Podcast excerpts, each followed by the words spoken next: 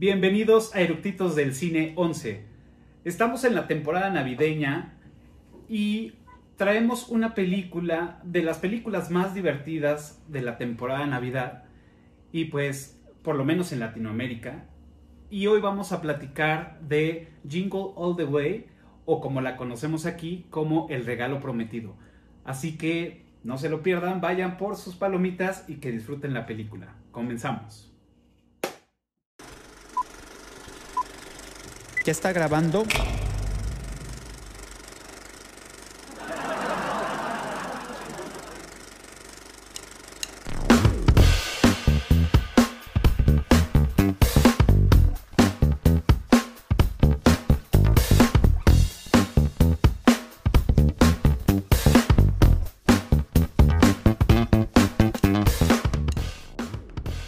Estamos a nada de empezar con el segundo episodio de la temporada navideña. Y como ya les había platicado, hoy vamos a hablar de El regalo prometido. Y pues bueno, como ya es costumbre, pues les voy a dar un- unos datos generales de esta película. Y pues bueno, el director eh, es Brian Levant y a él lo, lo podemos ubicar en las películas de Los Picapiedras, eh, Beethoven, también hizo Beethoven, hizo una, digamos que una secuela de Scooby-Doo y pues bueno, entre otras películas. Como guionista está Randy Cornfield y él hizo pues, la, la- la secuela de esta película que fue El Regalo Prometido 2, eh, hizo la película de la secretaria y El ataque de las arañas, ¿no? también un clásico. Eh, bueno, entre otras películas que no han sido muchas, pero pues, bueno, también tuvo varias películas. Eh, y como productor, este sí es un gran productor que fue Chris Columbus. No, no quiere decir que los otros no hayan sido buenos en su chamba, pero bueno, él, él tiene más nombre, tiene más carrera. Él hizo Harry Potter 1, 2 y 3. Hizo también la película, bueno, más bien produjo la película de los Cuatro Fantásticos. Una noche en el museo. También estuvo involucrado en la película de Pixel. Y bueno, también entre otras muchas películas. Y la música, como compositor, estuvo David Newman. Y él también tiene una larga carrera. Y pues bueno, lo podemos encontrar en películas. Bueno, en este, en este caso, Cuentos desde la Cripta, eh, Zona de Miedo. eh, también estuvo en la película de Matilda. El Diablo, Al Diablo con el Diablo. Y eh, La Era de Hielo, entre en mil más películas, ¿no? Pero son como las más representativas. El regalo prometido se estrenó el 16 de noviembre de 1996, o sea, ya varios años, ¿no? Estos son como los datos generales para que sepamos qué tanta gente estuvo involucrada en esta película. Y pues bueno, de los actores vamos a ir hablando este, más adelante, que pues bueno, ellos también tienen su participación especial. Y pues bueno, los eructitos del día de hoy, eh, aquí van a aparecer. Saluden. Hola. Bueno, yo ya, yo ya los conozco. De hecho, si algunos ya han visto varios episodios, también ya los han visto, ya los conocen, pero pues me gustaría que se presentaran para aquellos nuevos eructitos que nos están siguiendo. Hola a todos, ¿cómo están? Mi nombre es Marley, es ya mi, mi cuarto, tercer programa por acá. Este, pues muy contenta ahora de, de estar en, en, en esta película que la verdad me parece sumamente divertida. Ya es otro corte, ya estamos en otro mood, ya podemos estar echando desmadre con esta película. Y pues muy contenta de estar con Memo y con Cafa el día de hoy y vamos a divertirnos un rato. Perfecto, gracias, bienvenida. Gracias. Y bueno, yo soy Memo, y igual este, soy reincidente en este tema de los eructitos. La verdad es que está muy divertido el proyecto, Cafa. Gracias. Y bueno, pues ahora vamos a, a igual a divertirnos con películas menos solemnes y, y más dicharacheras. Perfecto, bienvenido Memo. Y pues bueno, para empezar, la pregunta obligada es, ¿por qué son fans de esta película? Híjole. Ay, puedo decirte muchas cosas. Hace un momento comentábamos, creo que este tipo de películas son un gusto culposo y no tan culposo. Yo las disfruto mucho, son ese tipo de películas que las veo en la televisión, me parecen cagadísimas porque o sea, creo que las veo y las reveo y las reveo y las veo y las veo y las veo cada año. Fácil, ya no voy a decir mi edad, pero tengo muchas, muchas, muchas veces que las he visto. Me parecen bien divertidas. Un, un poco, lo comentábamos hace un momentito, tienen como ciertas cositas que al día de hoy creo que no se atreverían a poner en, en películas que están haciendo actualmente. Me parece muy cagado que se rían de los, los gringos traen ahí un humor en, en contra suya de consumistas, es, es, muy cagado y sobre todo ver a Arnold en un papel que nunca lo pensamos ver porque es un hombre de acción, de una sola cara, de estar todo el tiempo como muy enojado. Eh, pues, obviamente te lo imaginas en Terminator y se ve muy cagado yendo a buscar un, un muñequito a, a una tienda, a mí me parece sumamente divertida, la disfruto muchísimo, me río igual cada, cada año y creo que conforme voy creciendo me voy identificando un poquito más con, pues, con Howard, la verdad. claro, perfecto.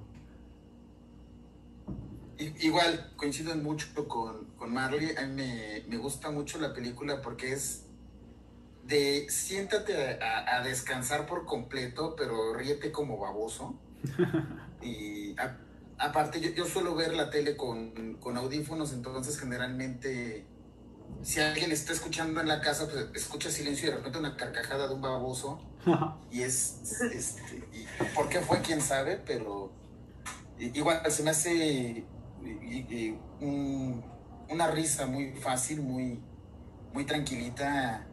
Y para mí es película de pastel, sí es humor de pastelazo, pero como, como bien hecho, como eso, o sea, con, con, ahora sí que con valores de producción, ¿no? No es nada más, este, claro. con el debido respeto que me merece Don Chespirito, pero no es nada más el señor Barriga y el pelotazo, ¿no? O sea, sí, aquí le echan más ganitas. Sí, claro.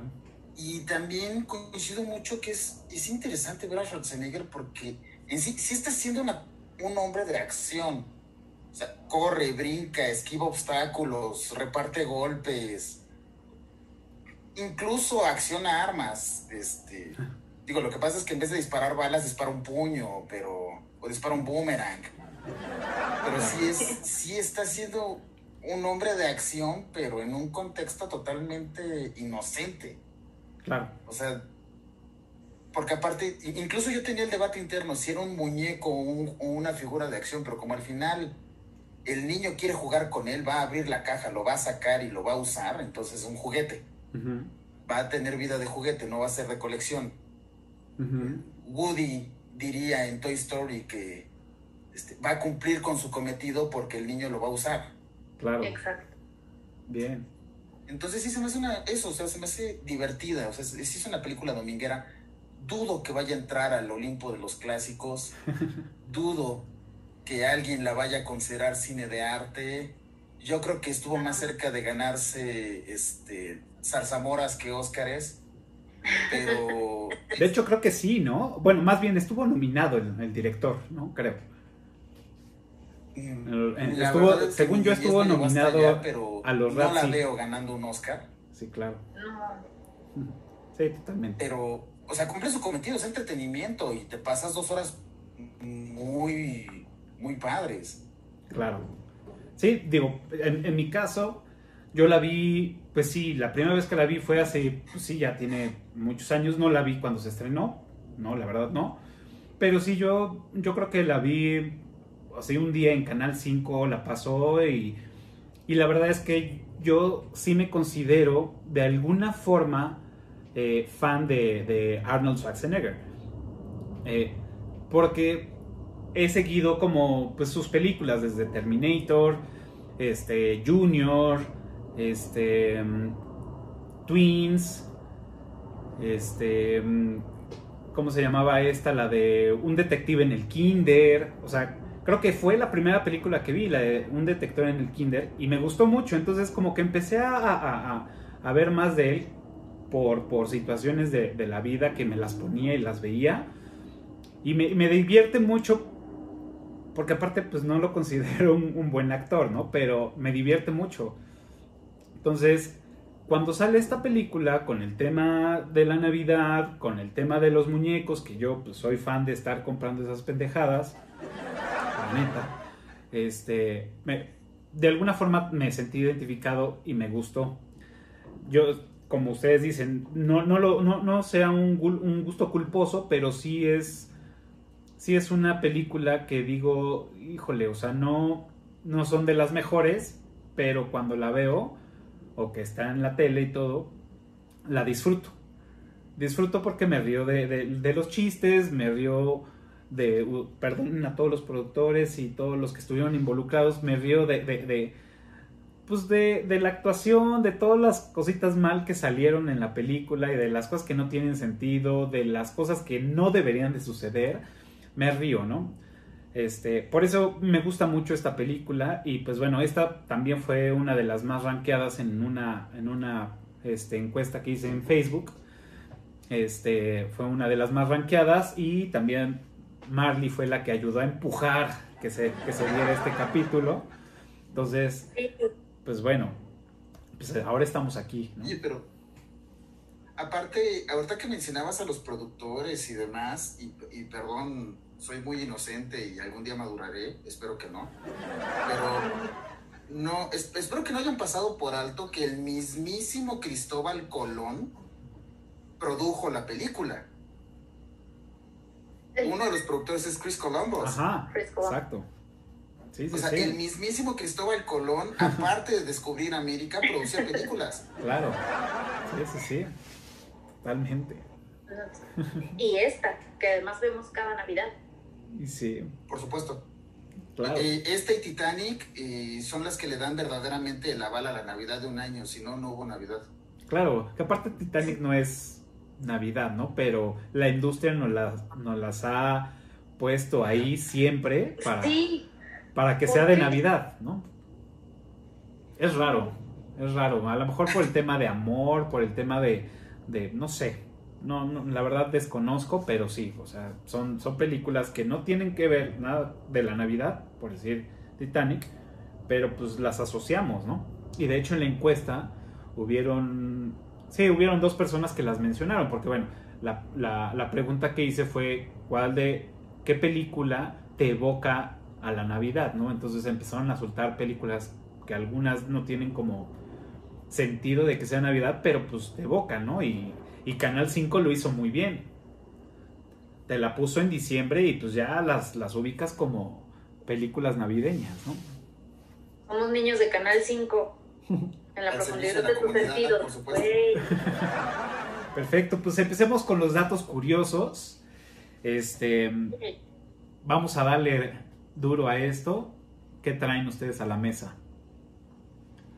Pues a mí uno de los datos más curiosos y no tan curiosos, creo que me pareció que el primero en estar nominado para el papel de Howard fue Tim Allen.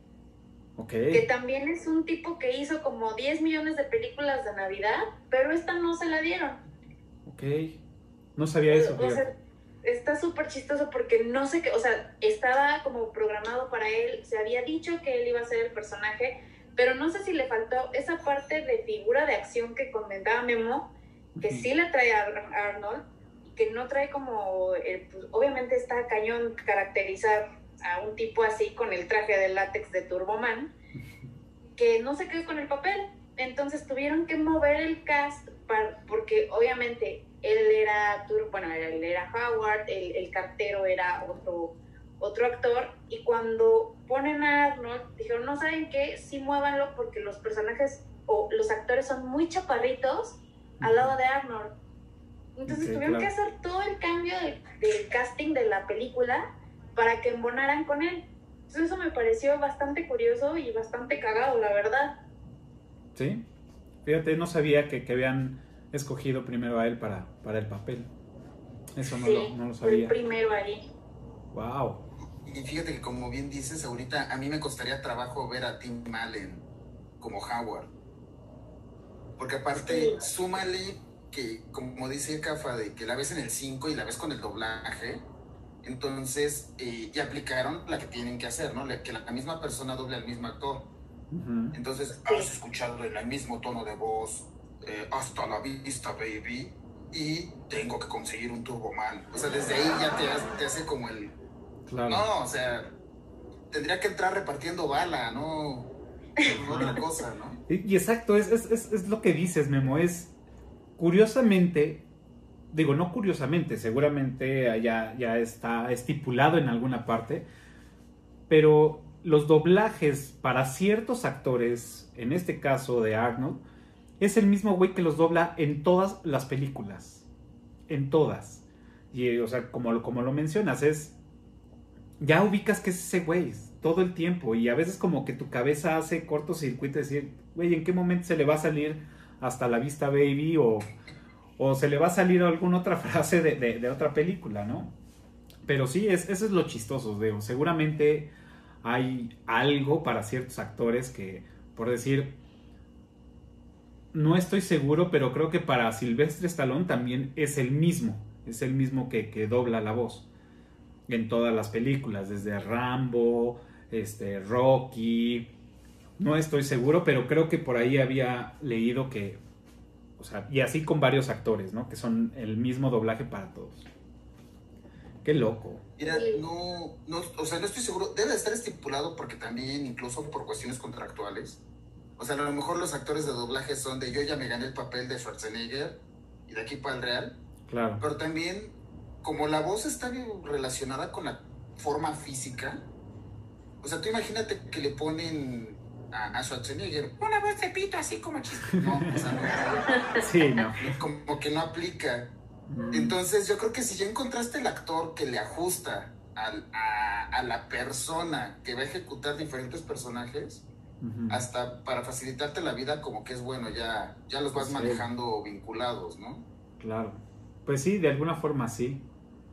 Digo, que, que, yo como, no sé, digo, no sé, a lo mejor voy a decir una, una, pendejada, pero yo como director diría, no me gustaría que en el doblaje de México este, la gente estuviera pensando en, en un, este, en un en un este personaje. En un, en un, personaje, ¿no? Por decir en el de depredador. O sea, que esté haciendo un detective en el kinder y que cuando esté hablando me esté dirigiendo a la película de depredador, ¿no? O la de Terminator o la que haya sido, ¿no? Creo yo pensaría o diría como director o productor, no me gustaría. Pero ahora, si estamos hablando ya de un contrato o de, o de un este pues de que ya, ya más, más vale viejo conocido, pues, pues sí, es totalmente válido, ¿no?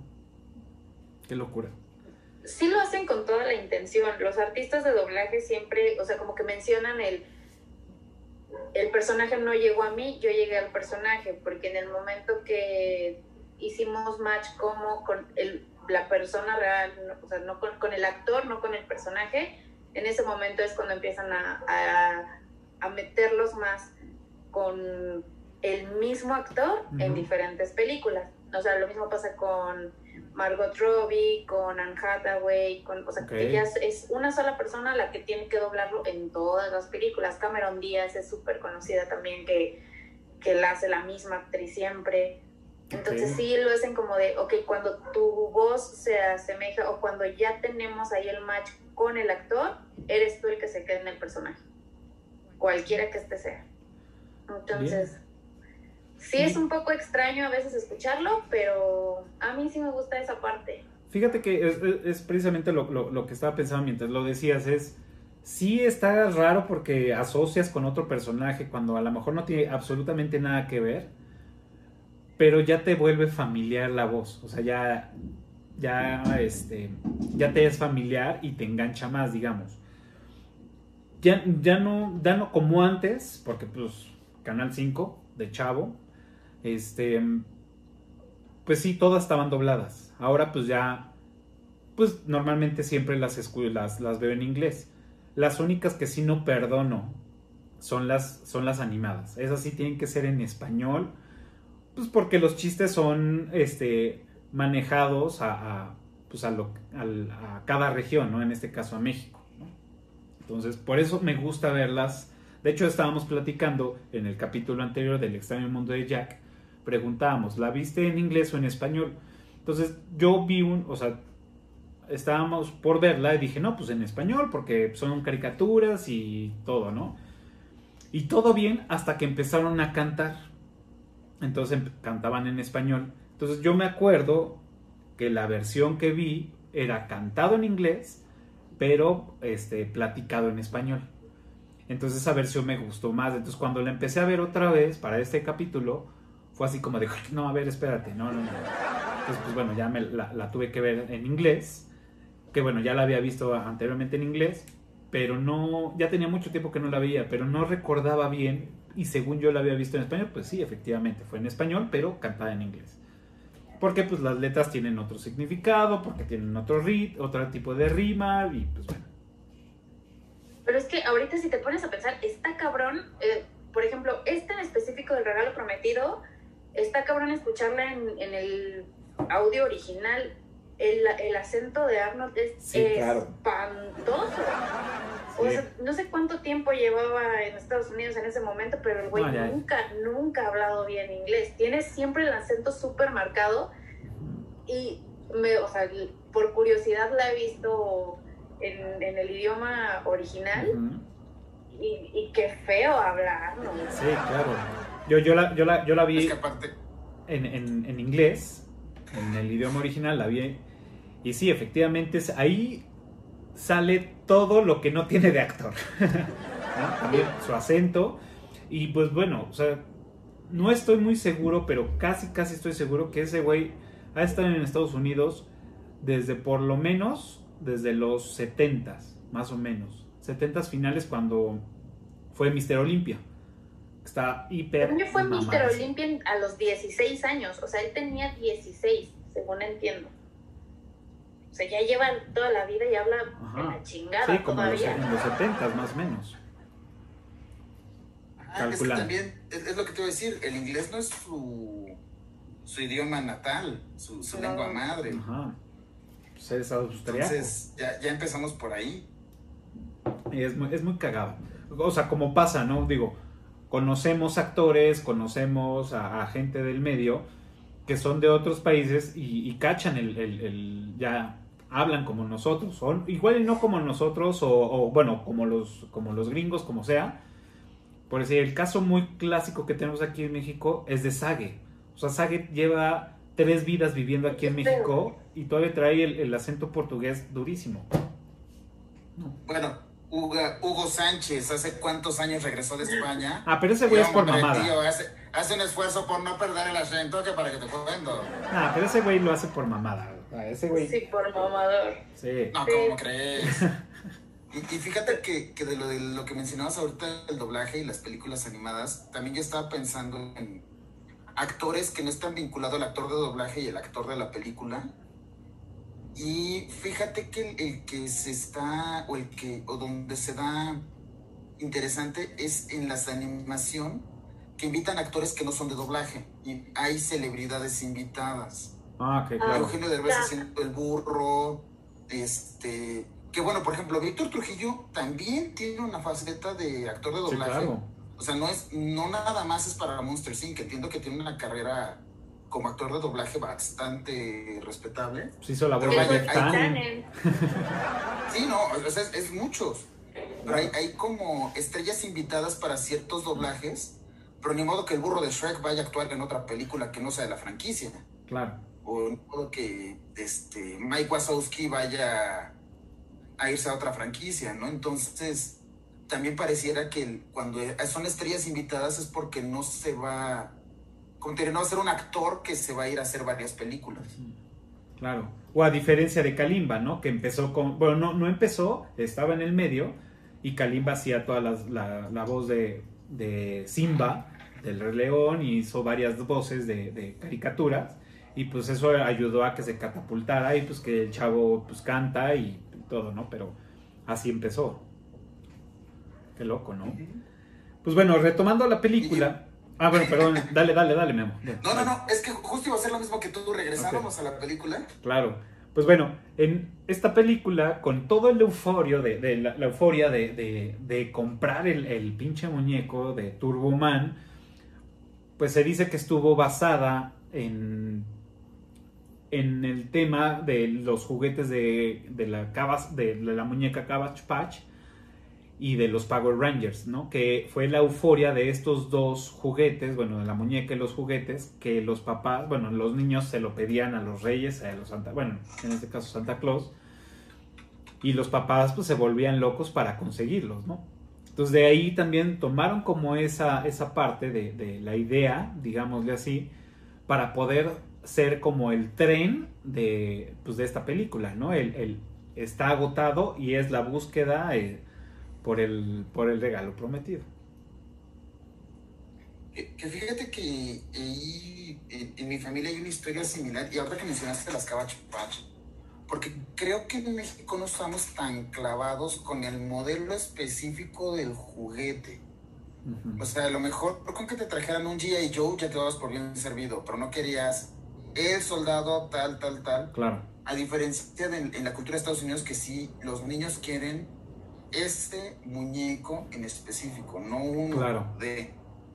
Y sucedió que, en ahora sí que sí, vete a los 80s, 90s, unos amigos de mis papás eh, estadounidenses vienen a visitarlos cerca de la época de Navidad. Y tal cual, el modelo de Cabbage Patch que todas las niñas querían y que estaba agotado en Estados Unidos, aquí entran a una horrera y ven el, el estante lleno. Entonces, tal cual, casi casi fue de, a ver, pues me llevo todos. O sea, para, para hacerle el paro a sus amigos en Estados Unidos que estaban pariendo chayotes, peleándose con carteros y persiguiendo pelotitas en, centros comerciales por conseguir la Cabbage Patch, este, se llevaron todo el anaquel de ahorrará. wow. Damn. fueron la sensación seguramente. Pues mira, yo creo que mínimo fueron los amigos más queridos por ese fin de año, porque le, hicieron un super paro a los amigos. Sí, está cabrón. Digo, no es que tengo hijos, pero qué chinga. Claro. Sí, es que ni siquiera fue la idea de, bueno, me los voy a llevar a, revenderlos a tres veces su precio. No, no, no, o sea, es, te acabo de arreglar el problema, amigo. Claro. Sí, claro. y pues digo, aquí en la película parte de las cosas que hicieron muy bien, pues bueno, fue, fue esta parte del juguete, ¿no? De decir, bueno, pues la, estrella principal, bueno, no la estrella principal, pero el, objetivo va a ser, pues este, ¿no? El Turboman, ¿no? Y lo padre de esto es que generaron un ambiente de este juguete, pues haciendo una serie, digamos un corto de una serie donde está este, este Jamie viéndola, viéndola la, en la tele, este, hicieron el juguete, hicieron a los amigos, este, ¿cómo se llama? El rosa, este, El, boss, el, Buster. Buster, Buster. Buster. El león, es un león rosita. este, al enemigo, haciendo pues al, al, al enemigo, al villano, haciendo la caja de un cereal, eh, publicando en la, la, película, el cómic, o sea, sí se... La pijama. La pijama, o sea, sí hicieron como un buen este tema de merchandising para que sí se viera como todo el ambiente que corre de, de ese anhelo porque era lo que estaba de moda y todo el mundo mamaba, ¿no? Y que te, y que te meten así de todo el mundo de, bueno, pues es que este hace dos semanas, este, pues ya se, acabó, ¿no? Los güeyes cuando le dice, oye, pues es que quiero un Turboman y el otro güey se empieza a cagar de risa y le dice, güey, quiero un Turboman y el otro, ja, ja, ja, ¿no? Porque pues obviamente este güey pues está fuera, ¿no? Está fuera del, del mundo. Él está clavado en, su chamba y pues sí, le es ajeno todo, toda esta parte del juguete. Y fíjate que nada más les faltó para crear toda la necesidad del Turboman la persona que decidía qué eran los juguetes que queríamos en México, les faltó sacarlo en Chabelo. Claro. Que ahí en fuera crearon toda la necesidad. o sea, aquí, francamente, es, ¿quieres ser el juguete deseado? Anúnciate en el 5, justo antes de, del tío Gamboín. Sí, claro. Y que te anuncie Chabelo. Ya, pues sí. Y con eso, todos caímos en las redes de Marinela y nadie conoce un panquecito que sea de otra marca todos queríamos esos juguetes. Y vaya, hasta de adultos, reconozcanlo. Al final, la sala tiene que ser de muebles troncosos. sí, por supuesto. Sí, sí hemos caído ahí, la verdad. Sí, no, no, no, pues es que la neta estos güeyes fueron pues íconos para el tema de la mercadotecnia, ¿no? O sea, eran tan exitosos sus, programas y pues bueno, las, las, grandes empresas buscaban ese tipo de programas para poder tener una publicidad este, que iba a llegar a, pues a, a, relucir, ¿no? Ante, ante la población, la sociedad, ¿no? Yo creo que ahorita, lo que comentaba hace rato, yo sí me identifico, chance no tanto como no tengo hijos, entonces con la necesidad de ir a comprar el juguete, o, pero sí nos vamos pareciendo cada día más a Howard. O sea, a mí me pasa que estás hablando con alguien y de repente ya no es tu papá, o sea, hace poco mi papá me lo dijo, es que no es, no trabajo para ti, relájate un chingo, y yo, ah, sí, perdón, este, ajá, o hablando con, con un amigo, relájate, güey, no soy tu proveedor, ah, sí, perdón, este, como que ya nos, ya somos igual de pinches adictos al trabajo que ese güey, ya somos igual de olvidadizos, te aseguro que si yo tuviera un hijo, ya lo habría olvidado en la escuela, no, no tendría santa, no tendría reyes, güey. Seguramente se viviría en el súper, el pobre, o sea. Y somos ese güey. ahora ya somos ese güey. Digo, antes era cagado de, jiji, también a mí no me trajeron tal juguetito. O, o ver a los niños como de, ay, a mí sí me lo trajeron y a ti no. Pues ahora no, ahora ya somos el papá o somos la mamá que está chingue y jode todo el tiempo, pero ya lo compraste, ¿verdad? Cabrona, ¿tú a qué te dedicas, güey? A rascarte el ombligo. ¿Por qué no fuiste a comprar el pinche muñeco hace dos meses? No entiendo. Sí, claro. Entonces, a huevo tiene que ser el papá. Ya lo compraste, ya lo compraste, Howard, el, muñeco. yo no vi a la madre hacer nada más que joder en toda la pinche película y, galletas. Esto. no entiendo. Sí, no, efectivamente, le estaba, le estaba viendo, le estaba viendo con, bueno, la empecé a ver yo solo y ya después Ale, Ale se unió. Le estaba viendo y, y efectivamente te identificas. O sea, a lo mejor yo tampoco tengo hijos ni nada, pero hay esos pendientes que tienes que hacer y que se te van, o sea, o, quedas de ir a algún lado y por estar en la chamba se te va el tiempo y dices, no, güey, cinco minutos más sí llego, sí llego y es cuando pues te sale todo mal. En este caso, pues a este güey sale tarde de la chamba, exceso de velocidad, se encuentra con un policía que le encanta jugar y dice, ah, sí, güey, ¿tienes prisa? Órale, a ver, salte, camina derecho, dime la vez, esta escena está chingona, dime la vez, A ver, al revés. No mames, sí, y su cara así de cómo lo disfruta. Sí. Me encantó, me encantó.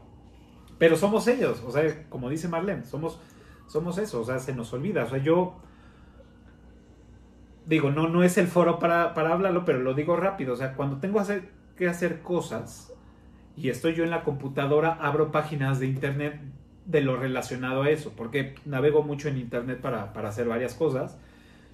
Y pues ahí veo, ¿no? Todas las pestañas de lo que tengo que hacer y pues ya. Y si son pendientes que no tienen nada que ver con lo que, que tengo, pues bueno, o me las apunto, me pongo recordatorios en el teléfono, porque de verdad, pues caemos en eso, o sea, se te va, te, y por una parte, qué triste, ¿no? Que, que te esté absorbiendo tanto y pues por esto Howard ya pues, tiene esos problemas. ¿no? Claro. Pero volvemos al mismo, explíquenme. Ajá. Explíquenme lo de la mamá. ¿Qué chingados hacía? Ser la perfecta ama de casa de los suburbios de Estados Unidos. De los 90. Hacer galletas, llevar al hijo al karate. Claro. Pues sí. Por supuesto. Chale. Chale. Güey, ¿qué, qué sexista película, no mames. No, bueno. Digo, ahorita entramos a la parte de todas las, de las cosas incorrectas que, que, que traemos, ¿no? Bueno, que traen ustedes. Pero bueno. Fíjate, digo, nada más para terminar ahorita con cómo nos hemos, bueno, no convertido, pero también por otro lado, justo yo tengo dos anécdotas de tener que conseguir algo en específico.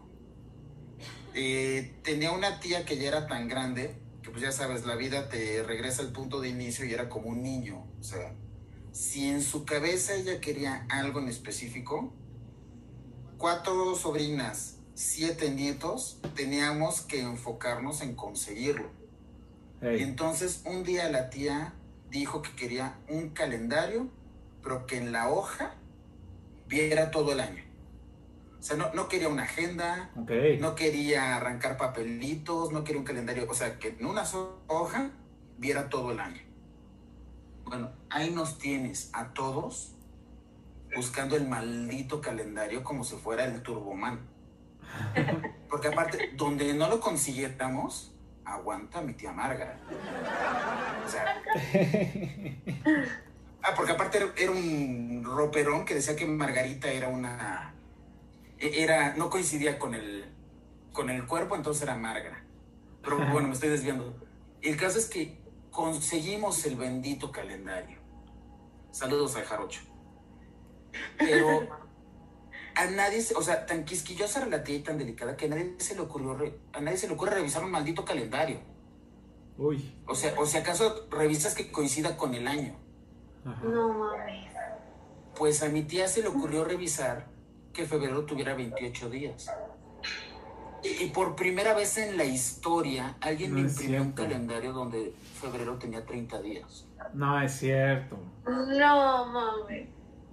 No sabes la que se armó, porque aparte, o sea, sí, sí era de que haz de cuenta que el 28 era viernes, y aunque se seguía hasta el 30, el primero de marzo era sábado, o sea, estaba Ajá. bien el calendario. Nada más se les barrió ahí unos, Claro. unas tipografías. Pero, uno, ¿quién malditas revisa un calendario? Y dos, ¿a quién se le barren los días de febrero? Pero entonces, Sí. neta, fue, conseguir el calendario fue como conseguir el, el, Turboman. el muñequito del niño. O sea, era, era conseguir el calendario de la tía. Y neta era ir a cualquier lado a buscar el calendario con las características específicas. Claro. Sí, no, digo.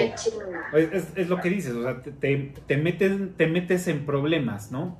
Es, te dicen, güey, quiero, este, oye, aprovecho, voy a ir a la tienda, o voy a ir al súper, o voy a ir a la ferretería, lo que tú quieras. ¿Necesitas algo? Sí. Ah, ¿qué necesitas? Este, mm, vamos a decir, una, una pelota roja. Ok. Y sabes que las pelotas rojas hay en todos lados. En todos. Ah, pues el día que vas, no hay pelotas rojas. Hay amarillas, hay verdes, hay todo. Entonces dices, güey, pero ella quería, o él quería la pelota roja, porque le hace falta la, pel- la pelota roja. Dices, si le llevo otra, Sí. o sea, entras en, en un dilema de decir, güey, se lo voy a llevar para que no lo. O sea, y por educación te va a decir gracias. Pero no era lo que estaba buscando. Entonces, en tu cabeza empieza de puta, entonces, ¿qué hago? Entonces vas a los diferentes lados donde venden pelotas y en ninguna. Entonces, pues es cuando tienes que hablar, ¿no? Si tienes la oportunidad, oye, pues es que la que sea.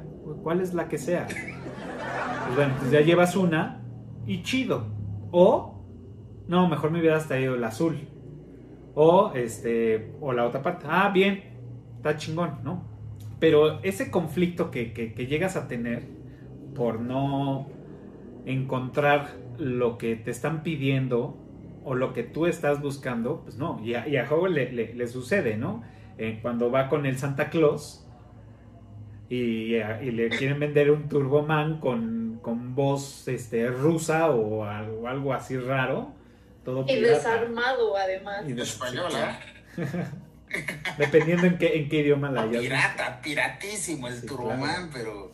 ¿Algún otro dato que sí, traiga? se lo- Ajá. De hecho, ese güey, no, digo, ¿se acuerdan? Ah, Creo que es de mis escenas favoritas. Desde que el, sale el duende de Santa con la foto y se toma esta mañana con el periódico, güey, te, te- me cago de la El Sí. periódico. con el periódico y como que está vendiendo droga el güey. Se lo llevan a Culimundi, a una pinche bodega donde hay un chorro de santos que dices, no mames, todo es, o sea, están haciendo piratería estos güeyes. Se lo entregan por debajo del agua, sí, sí, págame. Además se lo cobran hasta su puta madre porque Sí, 300 estaba dólares. carísimo el juguete. Y le dicen, no, no lo abras, no lo abras. Pues se, se le ocurre sacarlo, sale con todo esto. Y el Santa, ven que se arma un desmadre y una Ajá. pelea y se empieza a pelear con todos porque pues tenía que ser porque Arnold. Y sale un Santa como de cuatro metros y medio, bueno, chance medía como dos metros. Claro. Encontré que era un luchador de la WWE en Ajá. aquel entonces llamado Big Show. Ajá, Big Show. Ajá. Entonces, pues imagínate, digo, no sé, ahorita busco cuánto medía Big Show, pero Arnold es un hombre no chiquito. Y ese güey era gigantesco y no mames, creo que es de las escenas que más disfruto cuando le da el madrazo. O sea, cuando está el, el, el santita todo chiquitito, el, el santa más chiquitito, que le está jalando los pelos a Howard y le van a dar un puñetazo. Howard se hace chiquito, le pegan al santita y sale volando. No mames, me cago de risa con esa escena. Perdón a las personas pequeñas, pero se ve muy de talla pequeña. Pues ese, ese, ese, este, ese nanito o ese nano es el güey que interpretó al Minimi de Austin Power. Neta, Es él. no sabes. Ajá. Sí, ¿Es muy Y mini, creo que güey. también es el de. El, el, del- el de los Umpalumpas. No estoy seguro de los Umpalumpas, pero de, de Austin Power sí. Eh, De sí estoy seguro. Sí. Ujú. Y es que aparte, No, ahorita no. siguiendo con esa secuencia, la, la- la secuencia de la bodega, desde el perro de ataque con cuernos de reno, Ay, o sea, güey, sí. to- Qué toda esa secuencia, neta, no tiene, no, no, no, no, no tiene vergüenza. O sea, empiezas con, pero aparte el perro de ataque que parece que te puede arrancar un pedazo, pero le ponen sus, sus cuernos de reno. Sí, un pinche ornamenta. así gigantesco con sus cuernitos y tiene una, según yo tiene un pompón, ¿no? En la nariz, algo No así. recuerdo. O, o lucecitas, no sé, hay algo rojo en, en su cara. Wow. Digo, esa, toda esa secuencia está, está padre. O sea, ya cuando llegan y no te imaginas que van a cantar. Entonces todo el mundo cantando, ¿no? Dices, güey, no mames, qué cagado, güey. Y ya después, cuando este güey como aplica el, el- el profesor Longaniza, que dice, güey, todos unos pinches santos culeros, y todos... Y es cuando se arma la madriza, ¿no? Sí, claro, esa, esa escena, toda esa secuencia es muy, muy divertida. Es muy Sí, buena, muy cagada, me, me cago de risa con esa. Y sobre todo, creo que parte de las cosas que dices que no te la crees, pero que igual, igual disfrutar, es que casualmente cae encima de los juguetes de policía, casualmente hay Ah. unas placas de policía, casualmente llega un, un operativo, este güey se la saca de la manga y, hijo, soy el no sé qué. Ay, güey, dices, no mames, tú también, pero Claro. está súper cagada, yo la disfruto mucho. Llevo tres años en este caso. Excelente. Sí, claro. Es que sí, volvemos al punto de que es una película mala, pero que desde el principio dices, ok, te voy a comprar todos los chistes. O Ajá. sea, e- es como de los acuerdos que haces antes de una película que dices, cámara, te, te voy a comprar todos los chistes.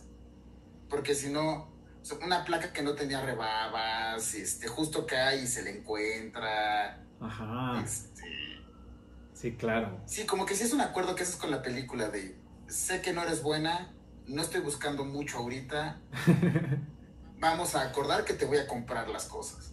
Exacto. Nada más, no exageres. Y eso, Son y eso esas es películas parte. que apagas el cerebro.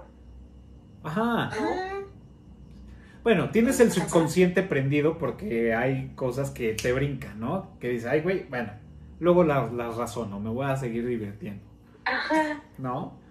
O sea, por decir, Fíjate que ahí dale, dale, dale. Ahora que hice mi tarea para que la volví a ver para el grabar el eructitos, ya sabes, ¿no? O aparte uno es muy inteligente y ya le empiezas a analizar. Ajá. No hagan eso. Y tengo la impresión de que ponen la mesa para un potencial chiste y no sé si lo eliminaron o al final ya no alcanzó o era un as que tenían bajo la manga. Porque cuando se va a su oficina, Howard, que el vecino le dice, yo le pondría, están, están anunciando Ah. que van a estar congelados los caminos. Yo le pondría cadenas a las, a las llantas. Ya sabes, uno que es bien inteligente y sagaz como un delfín. Dices, ok, va a venir un chiste en que se va a derrapar o, Claro, o sea, las va a cadenas estar le van a hacer falta. Sí. Y al final No, no pasa. no sucede. Ujú.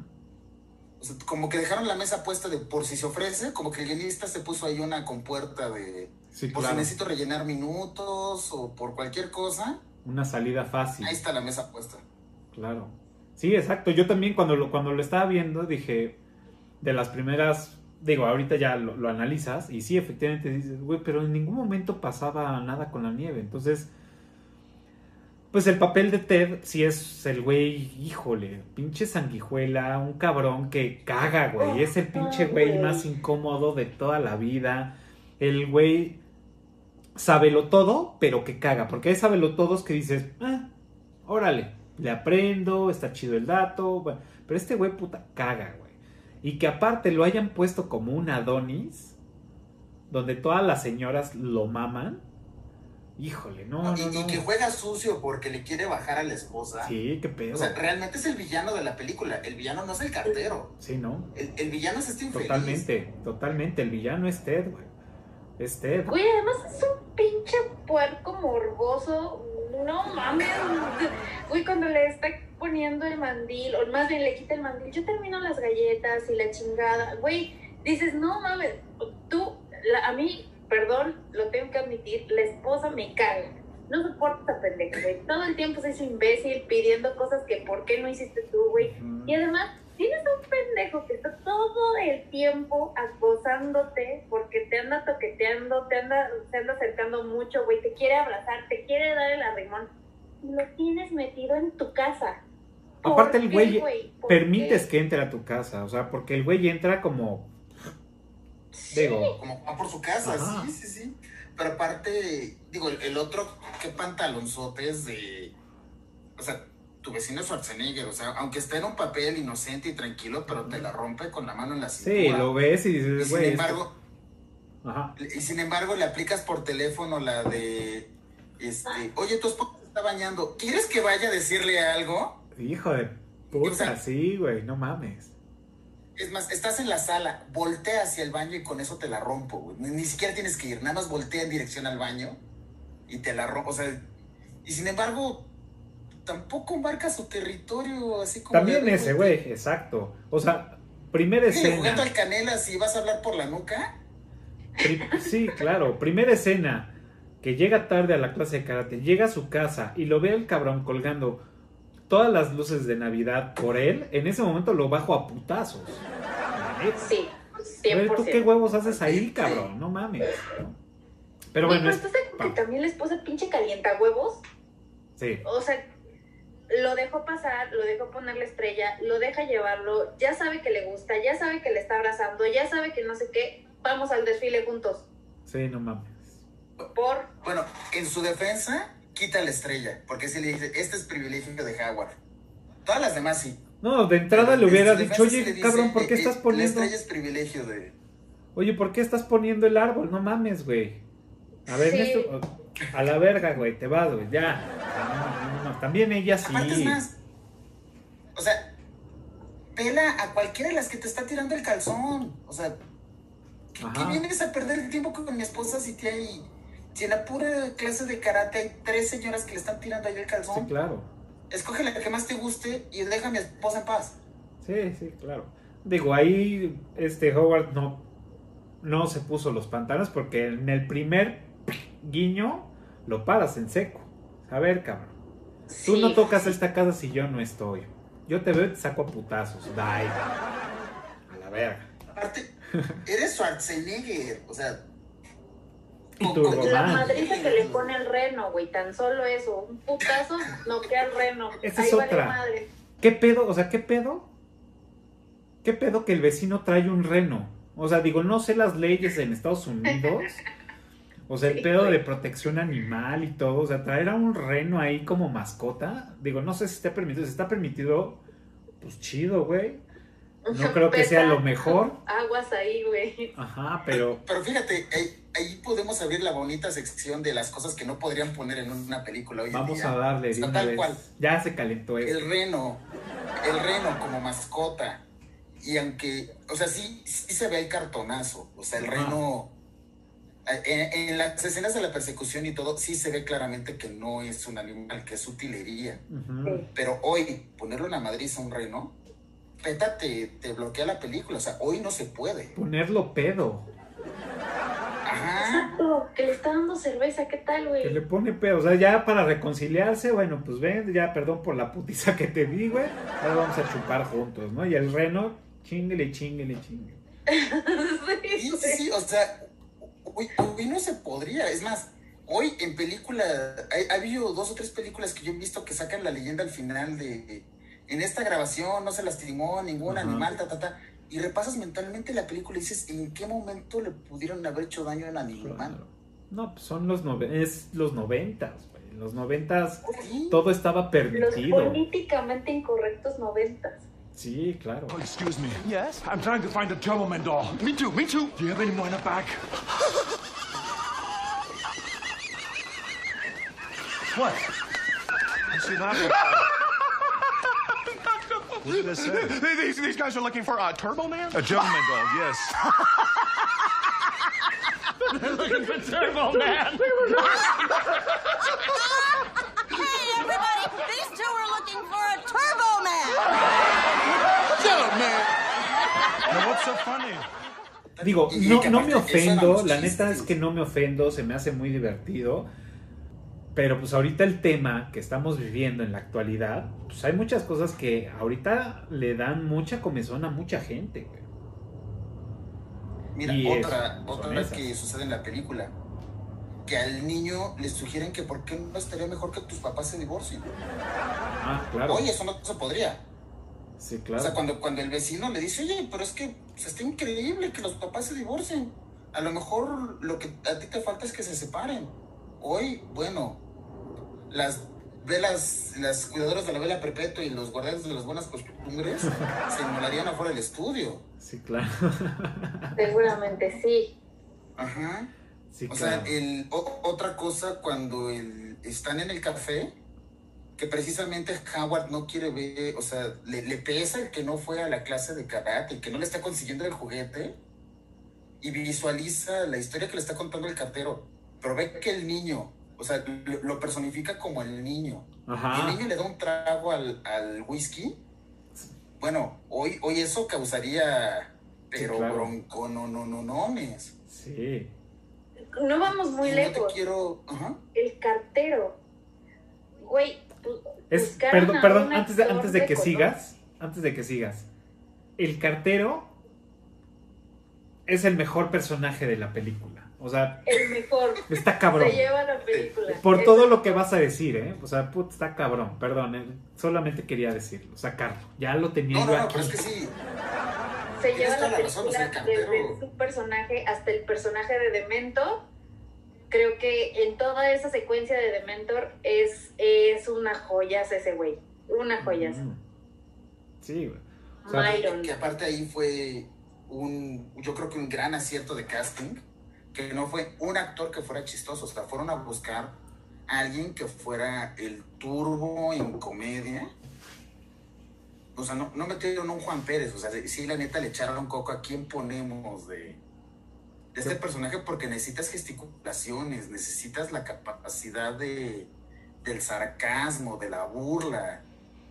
O sea, y es, o sea, está pintado. ahorita, ahorita con lo que lo de políticamente incorrecto, cuando están en la fila para entrar a la, a la, a la, este, a la tienda de juguetes, el güey se empieza a debrayar con sus frustraciones y, y entonces yo lo agarraría y agarra a una señora y le empieza a ahorcar. Una señora a ahorcarla. Así, güey. enfrente de toda la gente, güey. O sea, no, aquí Sí, ya claro. las de las de Paliacate Verde ya lo hubieran enterrado vivo. Pero pues es Sí. lo que decimos, o sea, no está bien porque pues genera, ¿no? Genera una violencia o está digo, a mí me da mucha risa, a mí no me da comezón, pero pero ahorita lo que ya estamos viviendo es que pues es un mal mensaje, ¿no? Para los niños, para pues, Claro. la gente, para todo el mundo, ¿no? Que puedas ahorcar a una persona, a una señora, porque pues ya era una señora, y no pasa nada. O sea, nada más el mundo se te queda volteando a ver y no pasa nada. Y la misma señora Claro, no, no, la y- hace de a pedo. sobre- y, y yendo sobre la línea del cartero, la facilidad con la que recurre a la solución de esto es una bomba, este paquete es una bomba. O sea, sobre todo después del 11 de septiembre, no puedes hacer eso. O sea. Claro. en en Estados Unidos de una bomba yucateca en un aeropuerto, nada más hazte el chistosito de bomba y la que se te arma. Claro. Este Fue en el 91, o sea, el ¿verdad? cartero Lo de las torres fue en el 91. ¿Cómo, No, cómo? no. Es, Lo de las torres fue en las el Torres Gemelas 90. es ya en el 2000, ya en los 2000, ya es en este siglo. 2001 total. fue. Sí, sí, sí, sí, perdón, sí, se me fue. Sí. O sea, pero la facilidad con la que usa el recurso de esto es una bomba, atrás, esto es una bomba, va a estallar. Y peor aún, estalla y de eso hacen un chiste. Claro. O sea, Sí. no- Sí, fue el correcaminos y el coyote. Fue chiste de correcaminos y el coyote, o sea, totalmente. Sí, sí, sí, pero hoy, hoy estás de acuerdo que no, y se están burlando, y, o sea, precisamente como ya no podemos recurrir a ese humor y no, no podemos como precisamente declarar el, voy a ver la película, te compro los chistes, es humor, parte del pacto es no me voy a ofender. Hoy ya no, esos pactos ya no existen, porque Sí. si no, el, el cartero... Sí, existen, o sea, existen en pocos, en pocos lugares. Tienes que retirar el personaje, porque también como un servidor público le hacen burla así. Y Sí. no vayamos tan lejos este año, los temas que hubo con el servicio postal por la elección en Estados Unidos. Claro. No puedes burlarte de un cartero así. ¿eh? Y Totalmente. sobre todo que, no sé, digo, en general a mí los 90 me parecen una época sumamente clasista y sumamente racista. O sea, en todas las películas vemos como que el pobre es un hombre de color, el rico es un hombre blanco, el pobre es un hombre, o sea, Sí, los el, el vándalo, el delincuente es un hombre de color. En este caso, el que no tuvo el juguete de pequeño, porque obviamente cuando está platicando con él y le dice, yo no tuve mi juguete y la chingada, y voltea y ve a Jamie en, en el Ajá. cartero, es porque, porque es un hombre de color, es un hombre pobre que terminó siendo un cartero. Y si se dan cuenta, en toda la película, digo, esto ya lo, lo revisé ahorita que, que hice la tarea de, me voy a poner otra vez a revisar la película. En la película, en toda la película, solamente es Myron, el, el, el hombre que sale como un, un hombre de color, y la familia que está en su casa en la cena de Navidad, cuando se mete Howard vestido de Turboman, vuelto madre por la ventana, que se lleva toda la pinche cena, están los negros ricos cenando como cristianos, porque no hay negros ricos que no sean cristianos. Ok. Entonces, afuera Claro. no los ves, no los ves en el desfile. No Solamente, los ves en solamente es uno de los, de los conductores del desfile. ¿Mandé? Uno, uno de los conductores del desfile sí es negro. Y la Ah, otra es la otra. O sea, pero ya de ahí en fuera ya va. No, la otra era una chava güera. Como que, ah, sí, la chica, Ajá. pero porque él es conductor, ¿no? Ajá. Pero si, te- si se dan cuenta, en Sí, claro. ninguna parte de la película aparecen personas Sí, ¿no? así. O Ni en los Santa Claus. y es pobre. Ni en los Santa Claro. Claus falluqueros aparecen. No, no recuerdo haber visto uno, ahora que lo mencionas. Sí, ¿no? Qué loco, ¿eh? Y, y- y yendo un poquito también, eh, aparte, ahora sí que aparte de pobre, fracasado, etcétera, etcétera, es vulgar. O sea, cuando como el villano cae en el, en el carro alegórico, la gente lo empieza a buchear y les contesta con mentadas de madre, o sea, neta, con cortes de manga, es Sí. otra cosa que hoy no se podría, pero Claro. o sea, vuelves al punto de no, ni siquiera él se compra el papel, ni siquiera él se compra que esté disfrazado del villano. De hecho, eh, o sea, aquí O sea- es, está bien chistoso porque, retomando lo que dice Marlene, es. Están en el, restaurante platicando y él le cuenta su historia, ¿no? Que es, ah, pues es que a mí de niño yo quería una pistola que se llamaba Johnny Seven, que esta pistola sí fue real y salió en 1964 y la- la vendían. Y él este, le, le cuenta eso y dice, bueno, pues es que a un amigo sí se la trajo Santa Claus. Y ahí ese güey pues ya es multimillonario. Y a mí no me la trajo. Y terminé Sí. siendo cartero. O sea, verga, güey, qué pedo. Y, y ahorita que mencionas, ahí tienes a otro negro, el que sirve el café, Exacto. Ah, claro. que tampoco es que quieras, pero tampoco es que quieras ser aspiracional de, ay, mira, yo quiero ser él, ¿no? Sí, claro. O sea, es el, el que atiende un negocio, pero o sea, es el de servicio. Ajá. Qué loco, ¿eh? Fíjate que sí. Los noventas, Eran el humor de rudos, los ¿eh? Eran. Políticamente incorrecto. Claro, Sí. totalmente. Quiero, quiero ver que en la Ciudad de México, en un desfile de Liverpool o de Coca-Cola o en el que quieras, este, de repente el, el del carro alegórico señale a tu hijo y la mamá lo deje irse así al, al carro alegórico y pues ya sepa Dios dónde te voy a ir a recoger y dónde vas a acabar, ni... Es o sea, más, con la desde con la que antes. La mamá deja ir al niño. Es más, desde antes, cuando están en el carro, le dice, oye, ¿podemos bajar? Ah, bueno, sí, ahorita los alcanzamos. Oye, te veo en, en, en Tacubaya abajo del reloj, o te veo en, en Parroquia y Insurgentes, este, no sé, así, Sí. ah, sí, y ya, güey, ¿en dónde los vas a ver? Son dos squinkles. No, y sobre todo en un desfile de esa dimensión, güey, que no sabes en dónde chingados van a estar, que en esa época el celular era de, de este tamaño, güey, o sea, Era inexistente.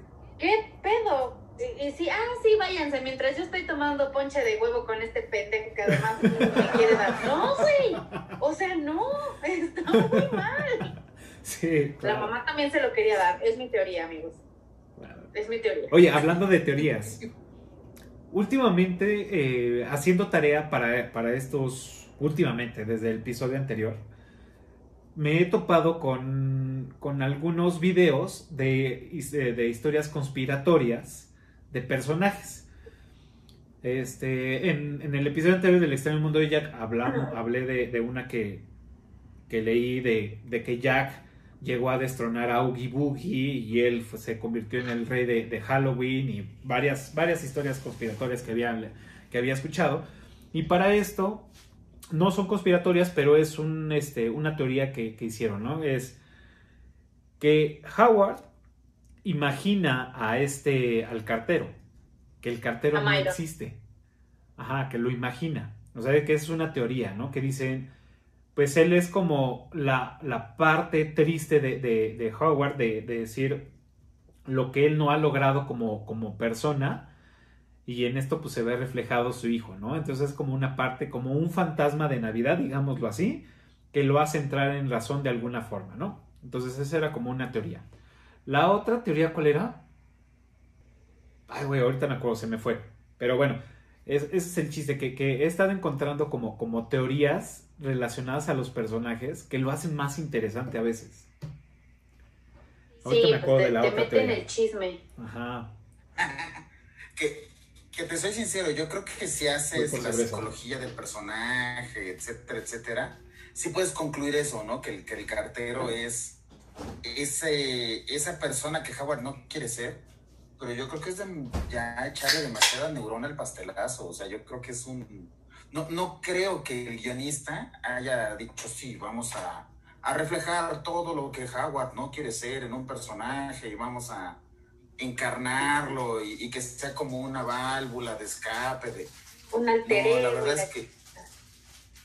Sí, no, no, honradamente yo sí creo que es ya echarle demasiadas neuronas al pastelazo.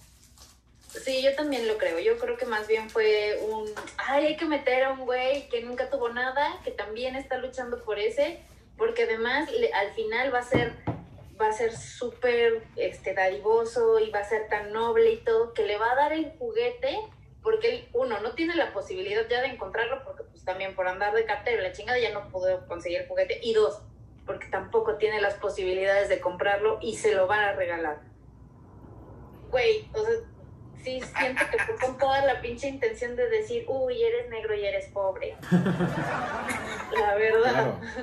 También él nos ayuda, o sea, Sí. siendo cartero, o sea, podría entender que siendo un cartero, pues, tu responsabilidad de que el correo esté eh, bien salvaguardado, pues es, es la casi la segunda prioridad en, en tu chamba, ¿no? La primera es que siempre llegue, ¿no? Y la segunda es que lo tienes que cuidar con tu vida, me imagino. Por eso nunca se quita la, la- la mochila.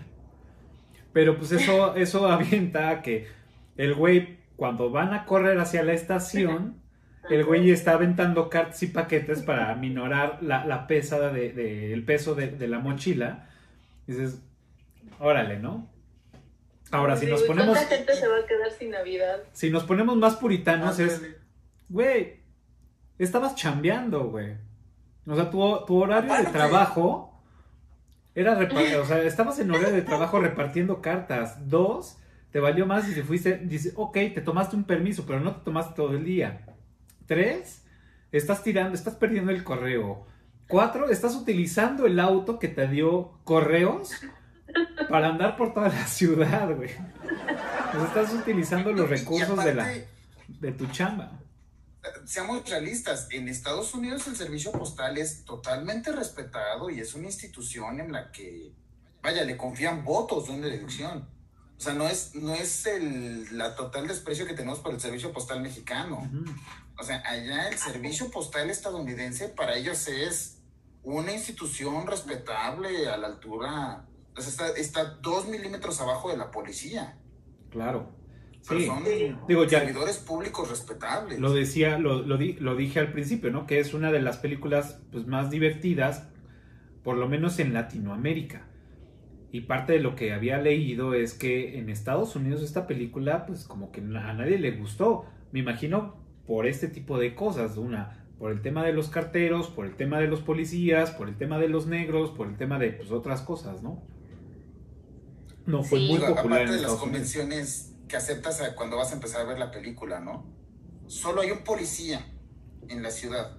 Es el que lo va a multar, al que le va a tirar la motocicleta. O sea, no importa en qué pedazo de la ciudad esté, no importa qué hora sea, no importa qué función tenga el policía, solo hay uno. Igual, no importa en qué pedazo de la ciudad esté, se va a encontrar al cartero.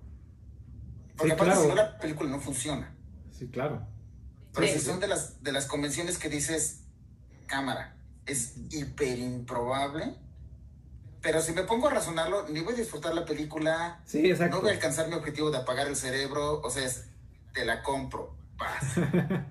Tú dame lo que venga, yo, órale, lo consumo, venga. Pues sí, ¿no? Sí. Sí. Y otra El cosa... concurso del radio, ¿qué tal, güey? También. Ah, Yo nunca dije que les iba a dar uno, dije que chance en algún momento tenían la oportunidad. No mames. Solamente tengo vales. Yo lo mato, lo mato. Sí, claro. Sí. Sí, no, no mames. Sí, no, no, no, eso está también Claro. Y, pero, y, y obviamente, estás y el, y el, el concurso y tienes que llamar y todo. Y obviamente hay que salvar el día. Oigan, la estación está aquí al lado. Y llegan a la puerta de la cabina como Juan por su pueblo. Sí, no claro. güey. No recepción. vestíbulo, Y no- aparte saben llegar a la cabina. Ajá, O sea, sí. saben dónde están. Sí, Sí. claro. Sí, o sea, yo, yo, yo quiero ver que ah, cualquiera de nosotros llegue, no sé, a Sistema Radiópolis o Ah, a cero. Radio No pasas- donde sea. No pasas del Uno. estacionamiento. Logres llegar a la puerta de la cabina así como Juan por tu casa. Cero. Y suponiendo que te puedes meter al edificio, que sepas a la primera dónde está la cabina. Claro. sí, no, Pero, no mames. pero vuelta a lo mismo. Si la razonas, no te diviertes. Sí, claro. sí, sí, sí. O sea, a mí, a mí, digo, lo, lo que decía al principio de que a mí de los personajes fue el cartero, sí, todas estas partes ma, este, que no son correctas socialmente, me divierte mucho. La neta es que todo lo, políticamente incorrecto me, gusta, me divierto, no me ofendo cuando sé que está direccionado solamente a divertirse, ¿no? Voy a hacerles ahorita un comercial. Este, yo veo el programa de La Cotorrisa en, en YouTube. Y son los güeyes más políticamente incorrectos que puede haber. O sea, son los güeyes que se burlan de todo. Pero como Sí. lo dicen ellos, digo, saludo ahora que nos están viendo porque pues nos ven siempre. O sea, Por supuesto, Este- saludos. Otro gato. sí, este son, son güeyes que lo dicen, es nosotros hablamos de nanos, de negros, de síndrome de Down, de labio leporino, nos burlamos de, o sea, hacemos chistes sobre ellos, sobre eso, no nos burlamos de la persona, no nos burlamos de alguien más, o sea, sino es un chiste, es un humor. Si, si tú lo entiendes de esa forma, te vas a divertir. Si lo ves con esa, ese, ese, ese tema de recelo, pues obviamente te vas a, a- ofender. Entonces, es, es- lo que me gusta de estos chavos, de, de- de- la cotorriza que los veo y me divierto a horrores. Y sé que no es para todas las personas, pero es, es un momento de desahogo de, de decir, güey, hay gente que también lo dice, pero no con el afán de chingar a alguien, sino simplemente hacer comedia, reírte, no reírte de alguien, sino hacer hacerlo divertido el momento, pasarla chistoso, buena onda y ya, ¿no? Pero pues bueno, no no no es para todos, no no es para para andar por toda la vida así, el que le gusta pues lo va lo va a consumir. Igual que pues este tipo de películas, ¿no? Digo, en su momento, en los, 90, en los 90, pues bueno, estábamos acostumbrados a eso y nos parecía normal. Y ya después salieron otras luchas, otras causas y todo, y pues bueno, se ha ido transformando. Y ahora lo que tenemos es, para poder tener una comedia, un chiste de eso, pues lo tenemos que hacer ya casi a escondidas, ¿no? Por eso existe YouTube, que te Pero, permite y- hacer todo eso. Gracias. Y, y como tal cual lo describiste, en Estados Unidos no les gustó o no les pareció que se burlaron de los carteros y simple y llanamente no la vieron. O sea, es que también, lo, lo que decía yo hace rato, ¿no? Los cuidadores de la vela perpetua iban a ir a quemar el estudio. Si no estás de acuerdo con lo que dicen, nadie te está obligando a verlo. Total. O sea, tan sencillo como le cambio y, y un... ¿Aquí qué pasó?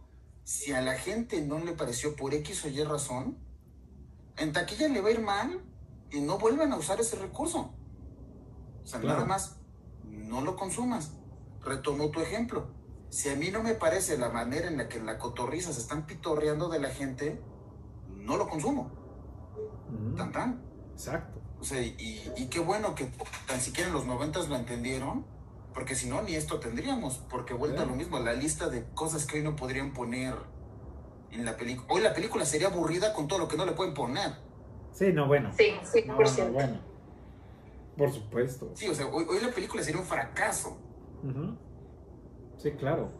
Pero bueno, la tenemos en nuestros corazones. Y en nuestras navidades, en todas ellas. En nuestras Yo la verdad sí. Sí, por sí, cierto, sí, esto ya la propia- a Navidad y la pongo.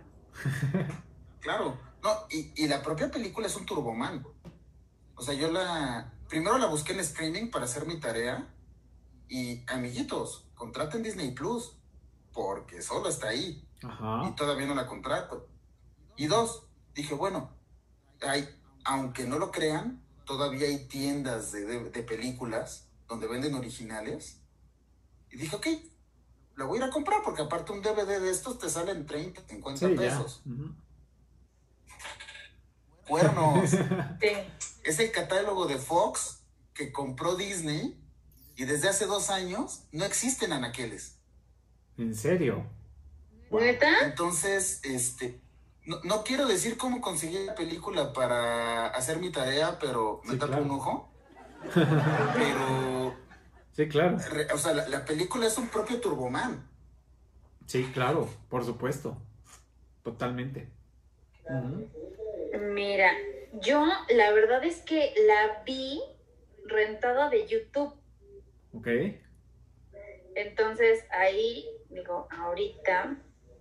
Pero, ¿cuándo la viste? O sea, en estos días cercanos, ¿la viste rentada de YouTube? No, antes, es que yo sí soy de las que la ve. Sí, Ah, sí se le antoja. Entonces, ahorita, no, ahorita la verdad es que no les diré de dónde, porque si no, no consuman piratería, amigos. Entonces, Claro. pues sí, el, el amigo Facebook es muy amable. Entonces, si la buscas, sí aparece como que alguien la subió, entonces la puedes ver de ahí sin problema alguno. Pero yo la última vez que, que la vi rentada fue precisamente porque no la encontré en Netflix, no la encontré en HBO, no la encontré en ningún lado. Yo dije, bueno, pues vamos a verla, ¿no?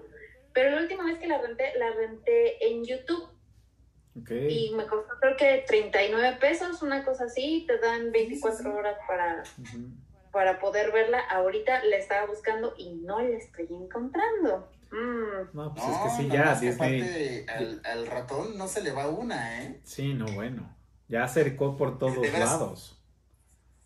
Pocas, pocas este, oficinas tan eficientes como la del ratón, ¿eh? Sí, sí, sí, sí. Te tienen ahí. Sí, no, están al tiro y e irónicamente uno de sus personajes principales, que es un piratota, Ah, este, tienen estrategias muy eficientes para evitar la piratería. están cañones. Están cañones. sea, ya ahorita, digo, no, no es tema de la película, pero bueno, en, en las redes sociales de Eructitos en Facebook, reposteé el, este, el guante de, de los streaming. Entonces era a ver quién tenía todos los streaming del poder, ¿no? Que era pues, Disney Plus, HBO, este, Netflix, este, Spotify, iTunes. Entonces, pues era pues la, la guanteleta del, El- del el guante del poder. Sí, claro. Y sí, La guanteleta del poder, la destrucción. Claro. Sí, no. Ahora, vamos, vamos a platicar del vecino, de- del famoso Ted. No, ya hablamos de, de, de. Howard, ya hablamos de, del cartero, ahora de Ted. ¿Qué pedo con este güey? O sea, Híjole. está cañón. El, el- o sea, de- realmente lo, lo o sea, hay que darle el crédito, lo hizo muy bien. El, el Ah, no. personaje está escrito muy bien. Muy bien porque si hace que dices, güey, no mames, o sea, ¿qué pedo con este güey, no? O sea, sí, lo hicieron muy bien al personaje, le quedó muy bien el papel a este güey, que pues lo odias, güey, ¿no? Eso, o sea, seguramente cuando el escritor lo pensó, sí fue de, a este güey lo tienen que odiar. O sea, es, es el, él, él sí es el némesis, es el villano de la película y lo odias. O Sí. sea, sí, todo se logra muy bien. claro. Maldito lo odias, porque aparte remátale, o sea, estás viendo todo lo que es la construcción de la película, que es conseguir el muñeco, y este infeliz lleva dos semanas con el muñeco abajo de su árbol. O sea, hasta por eso lo odias. Claro. Sí, o sea, Sí. desde el reno, desde que llegas a tu casa y está poniendo las luces de Navidad, este, los comentarios sarcásticos que se avienta, ay, no pudiste llegar a la clase de karate, "Ah, pero no te preocupes, lo tengo en video. O sea, dices, chinga tu madre. Sí, sí, sí. O sea, lo que decíamos hace rato, se mete a la casa, se chinga las galletas, él ve a los niños, se hace el buen pedo de no te preocupes, yo los cuido. Este, no, no, no, no, no, no, nefastísimo el güey. Ten tiempo para ti. O sea, aparte es, Sí, ándale, claro. Consiéntete, vete bonita. Relájate, sí. Ay, no, no mames, no lo soporto. Qué hueva tener Pero un no es el que me cae peor. ¿Pero quién? Pero no es el que me cae Ah. peor. ¿Quién es el que te cae peor? La, la mamá. Mm, La esposa. La mamá, esa vieja, sí, güey. O sea, con ganas de decirle, pendeja, güey, ¿qué te pasa? No metes a este güey. O te lo estás dando, te lo quieres dar. O sea, tienes, güey, además tienes al Arnold en tu casa. Como, ¿por qué metes al vecino, güey, con el Arnold en tu casa? Eso se, se me hace muy ilógico, pero bueno. Tema de otra conversación, amigos. Entonces, dices, güey, le estás calentando los huevos a este, le estás reclamando al pinche Howard, que por cierto, te tienen viviendo muy bien en los suburbios cuando tú no haces ni pito en la vida. El güey se chinga un buen y todavía, ay, consíguele el regalo al niño. No mames, ten tantita madre, güey. claro. Sí. Sí. No, no, no, esa para mí es la peor. Sí, sí, sí. La mamá sí, totalmente. Estoy de acuerdo. Estoy de acuerdo. Sí. Sí, La neta es que sí. sí, sí, sí. Mugre mamá. Y, y aparte, digo, otra de las de los villanos de la película, o bueno, de- del vecino, creo que ya acabamos de hacerlo pedazos, o no sé si todavía hay- No, no, no, dale, dale. lo dale. pataleando como para meterle un derechazo, ¿no? Pero también, ¿qué onda con el tiempo que les toma desvalijar por completo la camioneta? O sea, ¿Cuál, cuál, el cuál? tiempo que están en la estación de radio Ajá. es justo lo que les toma, pero desvalijar la, la camioneta por completo. Por completo. Sí, que, que va. O sea, supuestamente la camioneta está afuera del restaurante. Se mete al restaurante. Ajá. El, el, el, el, el sirviente negro los manda a dos calles a la estación, ¿no? Los manda a dos calles a la estación, van a la estación, se hace todo el desmadre, explota la bomba en las manos del policía que nunca le pasa nada. Bueno, nada más se le queman las, las manos. Y de regreso, ya pues frustrado, ve su, su, su camioneta pues desvalijada. O sea, en 20 minutos O sea, ya ni aquí en doctores. O sea, amiguitos de la Buenos Aires, Ajá. todavía tienen que aprender. Sí, claro. Mucho. Bueno, quién sabe, yo también- creo que sí lo logran, ¿eh? Bueno, sí. y, la facilidad con la que es de. Ah, está bien, le hablo a la grúa y me llevo lo que me dejaron de camioneta. Güey, te acaban de despedorrar el coche. O sea, Sí. no, no puedo creer que ah, reaccione con esa tranquilidad de. O sea, gritas, pataleas. En esa O sea, escena, este- bueno, este- en esa escena, digo, obviamente no iba a suceder porque pues sería la salida más fácil de la película y la película hubiera durado 35 minutos. Y era, dije, a huevo, ahí tienen la solución. Oye, a, su, a su mujer, oye, ¿sabes qué vieja? Este, pues iba ya de camino a la casa para ir al festival y este, me paré a un restaurante o me paré a tal para hacer algo y pues me desvalijaron el carro y ahí estaba el juguete. Ya, Este otro, claro. bye. Pero puede obviamente ser, pues se, ser, se hubiera ser. acabado la, la Yo habría película. aplicado varias, güey. Pero entonces, como. Sí. Pues sí. ¿Cuál hubieras Aparte, sí, como bien dices, la película hubiera durado 15 minutos. Ujú. Sí, totalmente. Oiga, pues bueno. aparte, como los buenos sentimientos de los desvalijadores que le dejan el mensaje de Feliz Navidad en el Christmas. parabrisas. Sí. Clara burla de. Pues es que sí siento que fue una película para burlarse de, de ellos mismos. O sea, porque si, te- si se dan De cuenta, en ese momento es ya todo ajá. vale madres menos el pinche muñeco. Ya le vale madres la vida, la esposa, güey, todo, le, todo le vale más la camioneta. Ya, con tener a tu román sería feliz, pero como no lo tiene, pues entonces no es feliz. Entonces siento también ahí que dicen, güey, ¿qué pedo con tu consumismo gringo? ¿Qué por? claro. Y aparte, Y aparte, viene, viene digo, dolido. Otro, otro de los mensajes que están como subterráneos y que se pueden ver. ¿Dónde desvalijan la camioneta?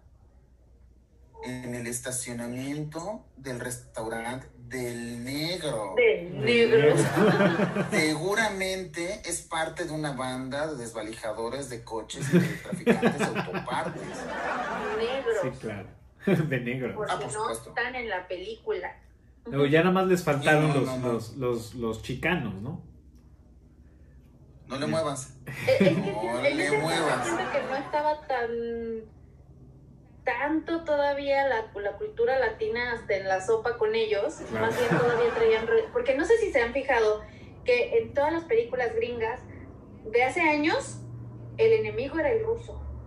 Los Ajá. rusos eran Ah, claro. y, y todos los villanos en todas las películas traían corte de ruso o eran, o sea, pues lo vemos en todos lados. Eran altotes, rubios, de ojo azul y hablaban con acento ruso. Nunca te lo decían, pero venía implícito. Ajá. Después, eso fue como en los 80. Como en los 90, más centrados para acá, eran los negros. Los negros pobres, los negros drogadictos, los negros del bling bling, porque son, son culeros, son malos. Y las películas como del 2000 Los para acá 2000 tempranos. son latinos, Ajá. latinos o árabes, porque cuando fue lo de las Torres Gemelas, casualmente en todas las películas el enemigo era un árabe. Era un árabe, o sea, era Medio Oriente. Y ahorita ya, pues todos son latinos. El maldito es, seguramente es de un cártel de México. Está fí- Fíjate que se nota que les encanta este bonito arte de respirar, porque sí como que te dejan medio ver qué puede ser de un cártel, pero nunca, nunca tienen los suficientes pantaloncitos de asegurarlo. Ajá. Porque claro. te digo, este, el, el bonito hábito de respirar como que sí les gusta. Sí. Eh, Está cabrón, está cabrón. Ahorita vean cualquier serie, serie policíaca y todo es con el cártel, porque además se inventan pendejadas, ¿no? Ajá. El cártel Nueva Guadalupe de México.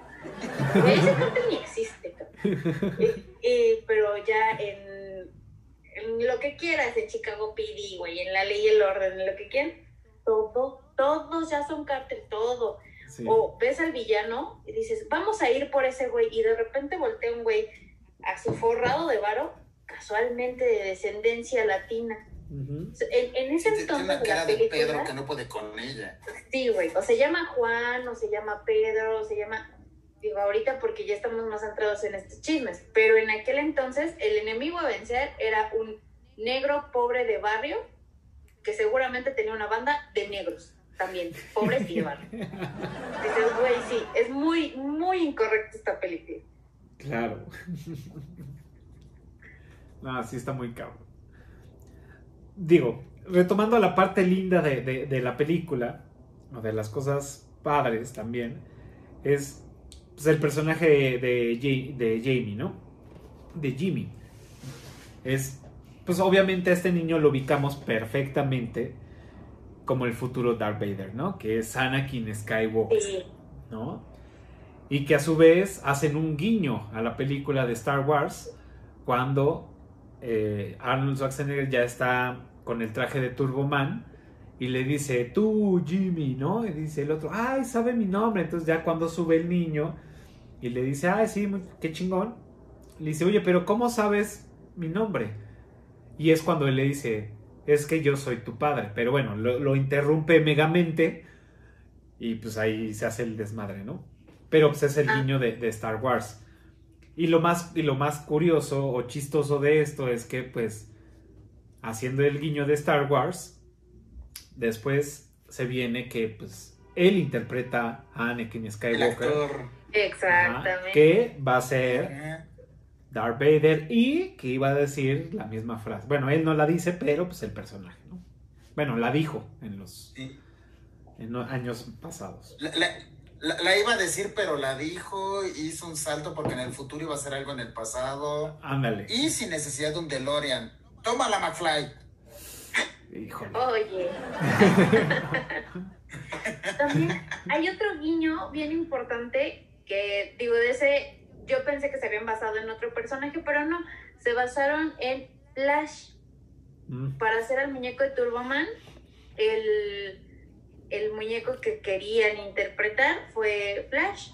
Yo pensé que iba a ser como Iron Man o no sé, algún otro, pero no. Eh, eh, Turboman está basado en... En el personaje En de Flash. Flash. Sí. Y fíjate que ahí, ahí está curioso que lo hayan basado en un, en un héroe de DC Comics. Sobre todo teniendo a Iron Man en las filas de Marvel. Porque es, o sea, sí se nota la alianza con Marvel, no sé, Fox, demás. Porque si te fijas en la, en la recámara del niño, Ajá. son puros personajes de Marvel. Tiene al Capitán América en toda la parte de la- del, cuar- del cuadro, de la cama. Al Capitán América, a Hulk, etcétera, etcétera. Entonces, fíjate, me llama mucho la atención que se hayan inspirado en un en un personaje de la competencia, porque sí está muy claro de qué lado está el estudio y cómo se maneja el estudio hacia Marvel. Claro. De hecho, no sé por qué decidieron que fuera así, porque en realidad la película está basada, o bueno, sí está basada en la experiencia que tuvo el creador, el director, el escritor, no sé, con el juguete de... ¿Se acuerdan cuando salió Toy Story en el 94, me parece? Ujú. salieron los muñecos de, de Buzz, Woody y no sé qué otros cuantos, pero Buzz Lightyear se agotó y su hija quería un Buzz. Entonces él tuvo que sufrir y pasó por mil cosas, entonces Se basó como en eso para hacer toda la parte de la película. Entonces a mí lo que me sorprendió más bien fue que no estuviera basado en realidad en, en un boss, tal vez, cuando él fue el que inspiró la película. Pues ha de haber salido mu- muy caro tener como la licencia, ¿no? Para utilizar el, el voz. Y más que pues, pues Disney nos lo, nos lo ha metido como, pues como un mundo que existe de juguetes vivos. Entonces, quién sabe si... Tendría que ser como una secuela, un mundo, una historia alternativa de, de Toy Story. Pues esta película, creo. Digo, Sí. no sé. Puede ser. Y mira, ahorita que mencionas temas de derechos y demás, que a un actor en un desfile se le ocurra salirse de papel como se sale Howard, no quieres ver el desastre Sí, claro. legal que sería por cuestiones de derechos, por cuestiones del personaje. Claro. O sea, no, no te quieres imaginar la que se arma si al, al actor que va personificando un héroe, si le ocurre salirse de papel así. Sí, sí. Total. Y eso sí, también, mis respetos para Howard. Primero, de no saber operar los cohetes y salir volando en espiral y todo, en dos minutos ya los maneja a la perfección. Mis Sí, güey. respetos.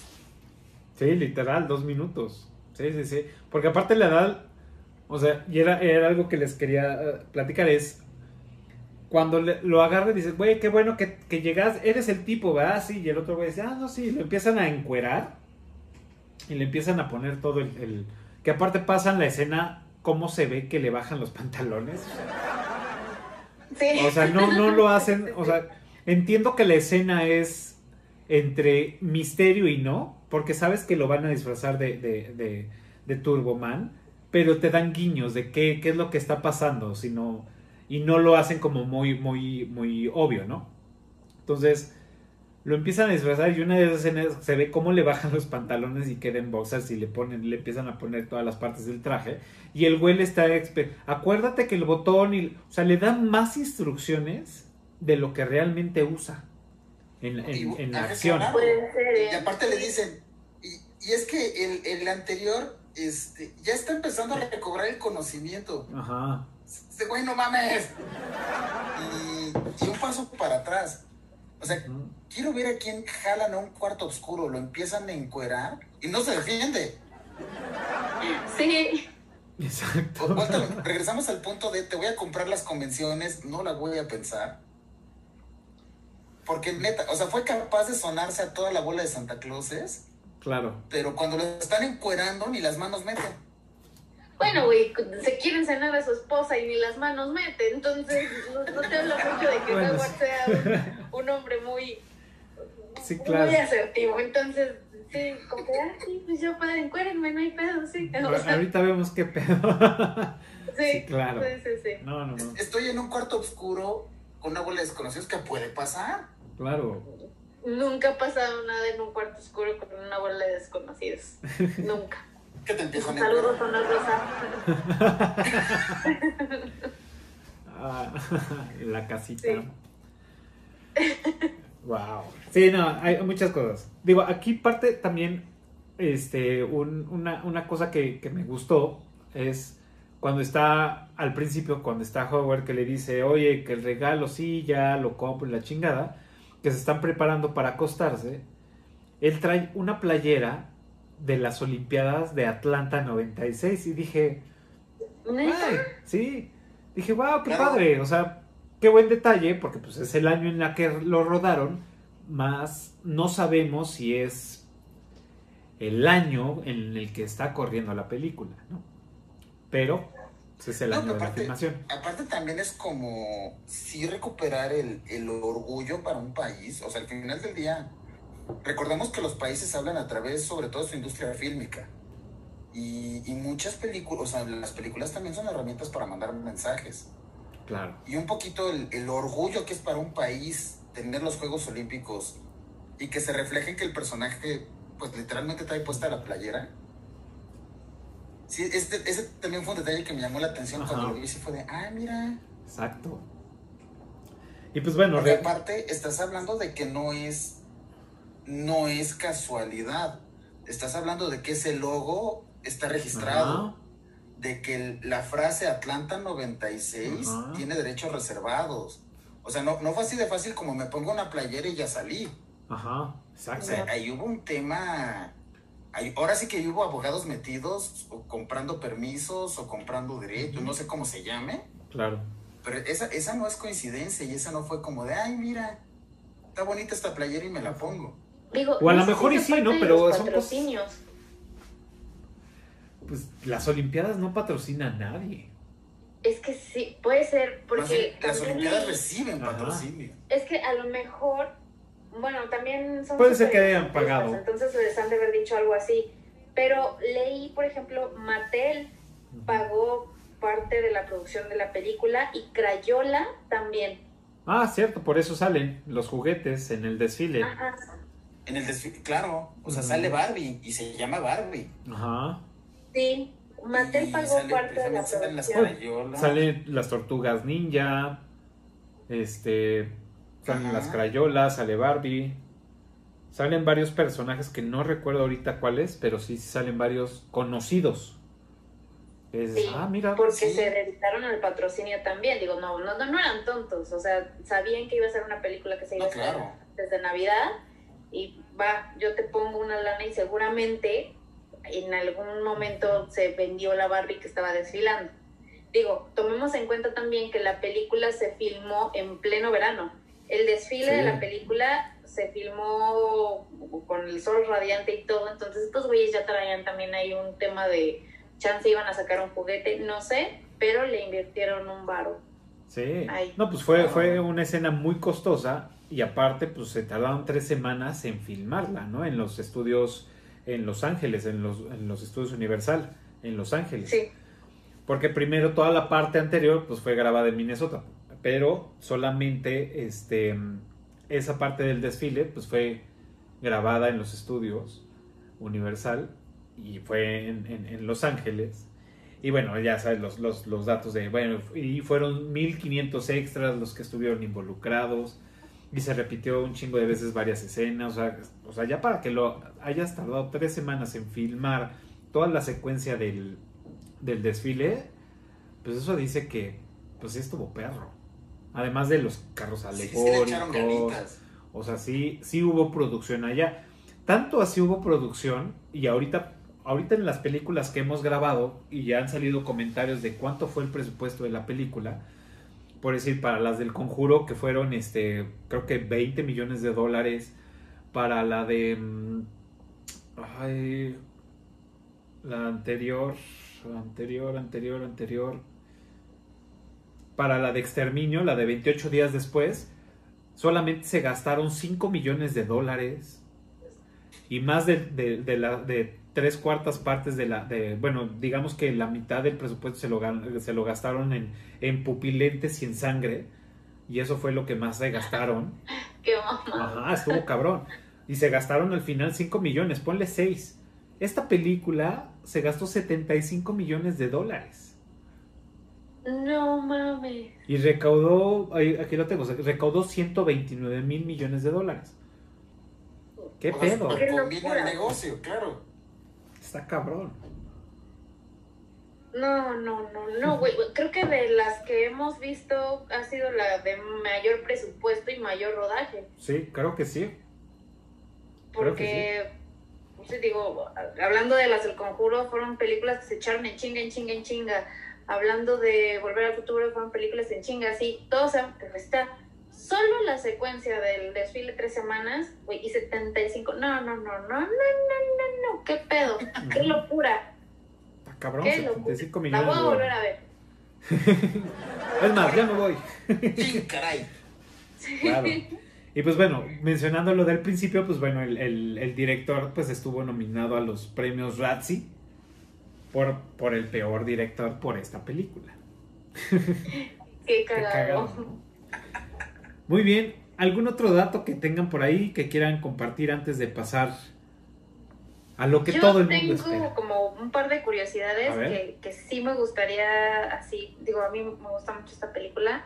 Tuvo una secuela, la cual no conocía hasta ahorita que hice mi tarea. No lo conocía y dicen que es de un, de un luchador también de la WWE que se llama Santino Marella Ajá.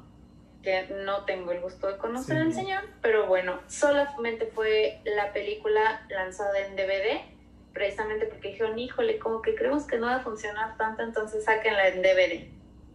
Mm, me pareció, me pareció chistosón y uno de los datos curiosos que más me gustó fue que Turboman existió, existió después del lanzamiento de la película, del estreno, bla, bla, bla. Sacaron 200 mil ejemplares y solo se vendieron en Walmart. Claro. Sí, sí, sí. Ahora que lo mencionas, sí, también ahí leyendo un poco de- sobre la película, también dije, wow. O sea, sí hubiera podido, o sea, sí me hubiera gustado tener un Turboman, por la anécdota. Y ahorita se los Sí. voy a mostrar, ¿no? sí, estaría Pero estaría chido. Digo, el muñeco Sí. está culero. O sea, bueno, no tiene funcionalidades. O sea, para todo lo que él hace y, y- y volar y todo, el muñeco pues realmente no haría nada. Más que Exacto, hablar Es en, un en muñeco de ruso. acción más. Ajá. Sí, pero. Ah, mira, y Sí. fíjate que yo también hubiera comprado uno nada más para que estuviera por ahí. Sí, yo, yo, yo pertenezco a ese, a ese, eh, yo, a ese mercado, o sea, yo soy consumista de esas madres, o sea, vamos, Goku, Vegeta, mi Chabelo, o sea, Un chabelo.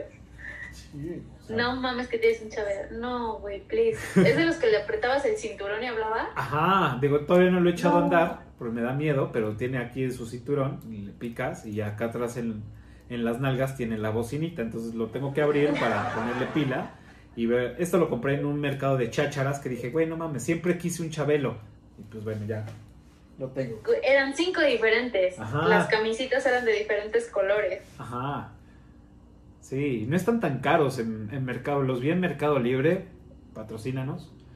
Este, Patrocínanos, Mercado Libre. lo vi ahí y no están tan, tan caros. O sea, 300, 500 pesos. Ya de doble cachete, pero sí tan baratos. Pero por la experiencia, güey, te los compras. Claro. voy a ver, voy a echar por lo que eso. acabas de hacer. de, Mira, tengo un chabelo. Aquí está, te lo enseño. Ajá, exacto. Así, mi Turboman. Eso vale tus 500 pesotes. Ya, Sí, ya los claro. desquitaste. Por supuesto. Hay que darnos a la tarea de buscar a Turboman. Porque pues sí, existió la figurita. Sí, Ah, seguramente. no por ahí. mames. Y sí tenía su turbo. ¿Cómo se llamaba el boomerang este? Digo, aquí, Ah. aquí hay unas Boomerang. fotos.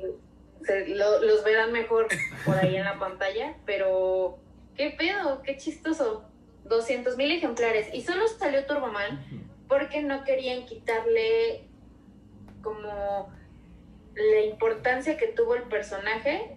Iban a hacer- originalmente iban a sacar a Turboman y a Dementor, pero dijeron, híjole, como que a Dementor ya no nos va a dar tiempo y ya no lo sacaron, pero después confesaron que fue porque seguramente se iba a vender mucho más que el mismo Turboman, Claro. por el simple hecho de, ¿Sí? de Myron y toda la secuencia. Entonces, Pues sí, como "No, que sí". tiene más, digo, creo que yo le tendría cierto aprecio a- a- al villano. O sea, digo, yo lo he dicho, o sea, a mí, yo soy fan de Vegeta en lugar de Goku. Por el simple hecho que es el villano y porque tiene un humor muy negro. Y, él- y, y- y Dementor, pues también es el villano, tiene un humor muy negro y es negro, o sea, Sí. Sí, sí. o sea, claro, lo haría, por supuesto. Qué cagado.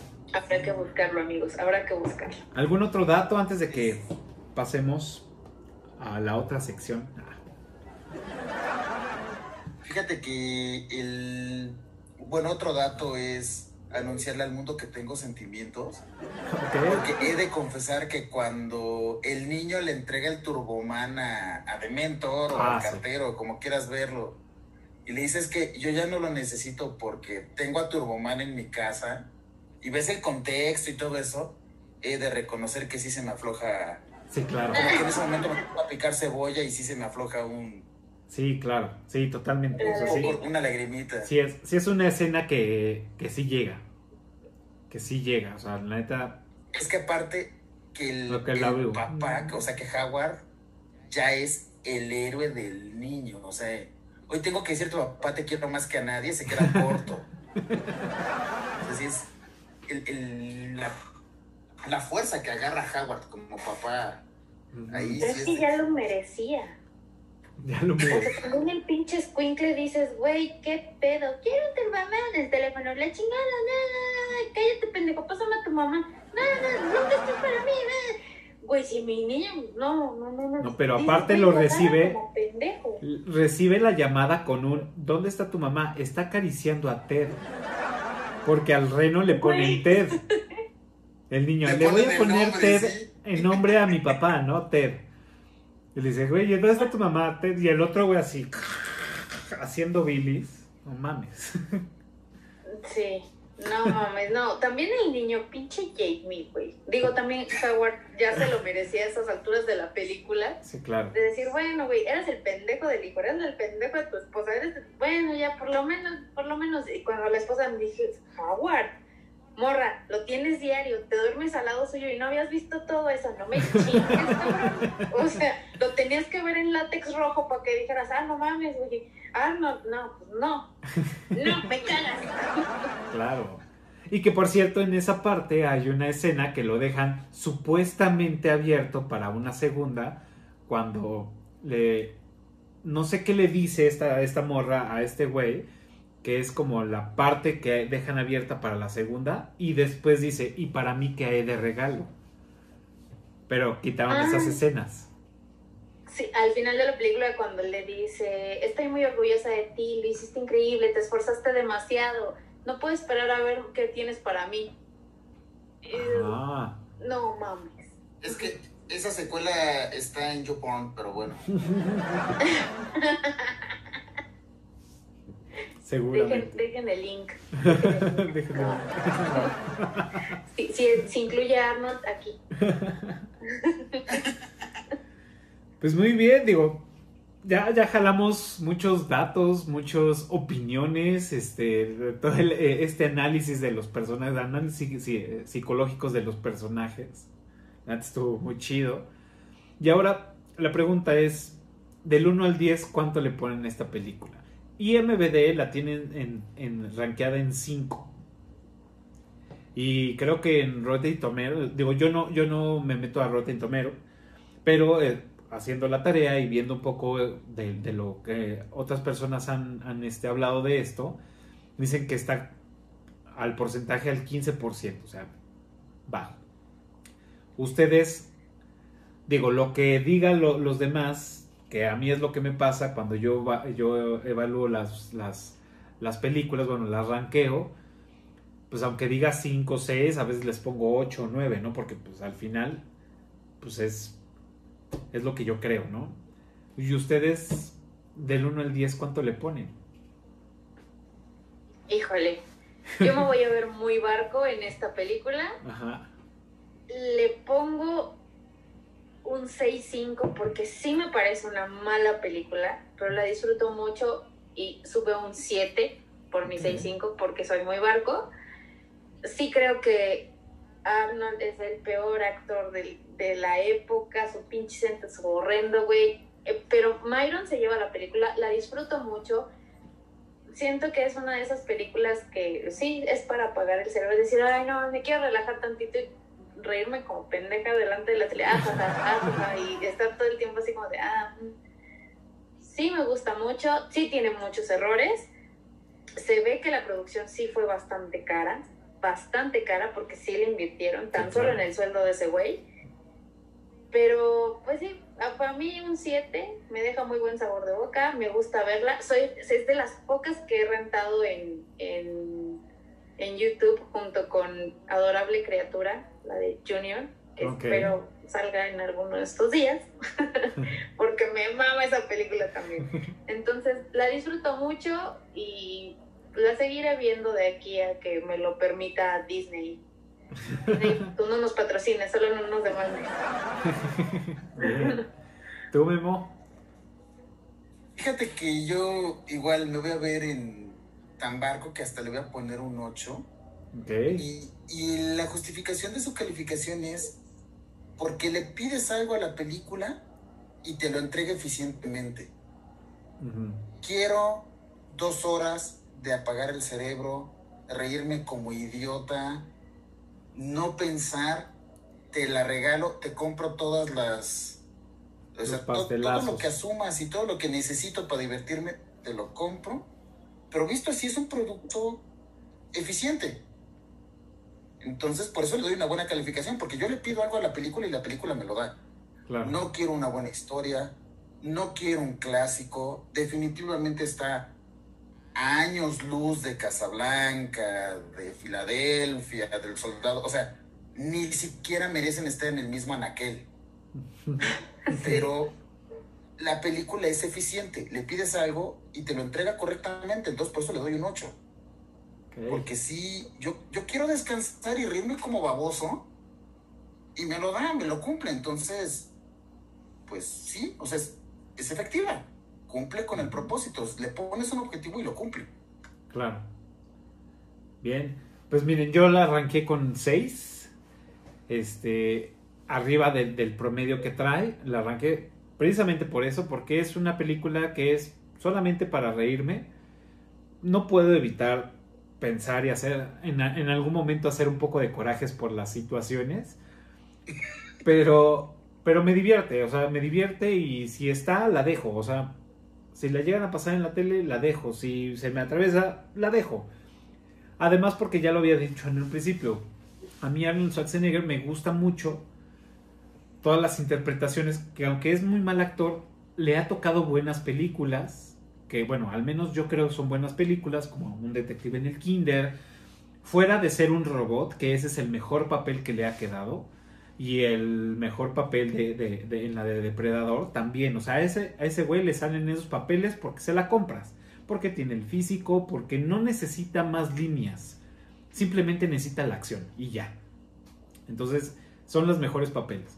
Pero para estas películas, el esfuerzo que hace y, y- y- y la parte chusca de decir un pinche mastodonte de este tamaño que apenas puede hablar o sabe hablar, está, está haciendo estas cosas, se me hace muy divertido. La neta es que, digo, perdón Arnold, si me ves no me, no me golpees, pero la neta es que es- se me hace muy divertido esos papeles para un güey que, que realmente su estilo debería ser otro. Pero eso hace que, que- que sea muy divertido y entretenido. Entonces, yo, yo le puse el 6 por eso. Y este, no le doy otro, un 7 porque ya la, pondría en comparación con otras películas que les he dado el 7 y que están en otro nivel, definitivamente. Y por respeto a ellas, no le doy el 7. Pero sí le doy su gran 6, que ya al rankear un 6 en IMBD ya es un porcentaje alto. Pues perfecto, pues muy bien. Ahora sí vamos a pasar a la, a la trivia. Este, obviamente, como ya saben en todos los episodios, los primeros 5 que contesten correctamente la trivia de los eructitos que tenemos el día de hoy en la caja de comentarios de este video, pues bueno, se van a ganar el respeto de todos nosotros. La, este, los vamos a, mencionar con bombo y platillo en este episodio. Y si cuando tengamos los patrocinadores, pues bueno, les haremos llegar un regalo. Que sea, no lo sabemos todavía. Pero va a suceder. Así que pues... Cariñito del patrocinador. Exacto. Así que a lo mejor hasta un Turboman. No lo sé. Esperemos. pues bueno, ¿quién empieza con su trivia? Yo, A ver. eh, ahorita estuvimos hablando mucho de una escena que creo que a todos nos pareció que la tenemos muy marcada, que es la escena donde ellos van a la estación de donde, el sirviente negro los manda a la estación de, radio. Me encantó esa parte. Donde los manda a la estación de radio y Myron va aventando madres y la chingada. El locutor del radio es un, es un actor que también interpretó un personaje bastante icónico en una serie muy chida, bueno, que a mí me gusta mucho, de los 90. Ujú. Entonces, nada más que digan el personaje que interpretó Ajá. y el nombre de la serie. Es un personaje muy icónico también de esa serie. Perfecto. Entonces la trivia quedaría como em, ¿en qué serie y cuál era el papel del actor que es el locutor de la serie de la cabina de radio de, de la, en la película, ¿no?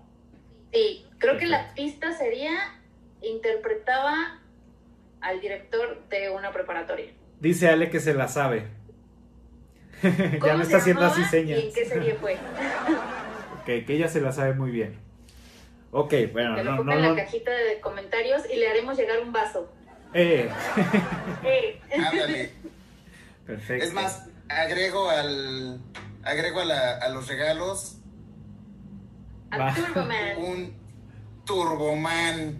Claro. Con, con, con frases rusas. Compra. Por supuesto. Perfecto. Por su- japonesas, en sí, por, por donde lo Ah, claro. japonesas. Japonesas. Saludos, Miniso, patrocina. Patrocina no Miniso. Va. ¿Cuál es la tuya, Memo?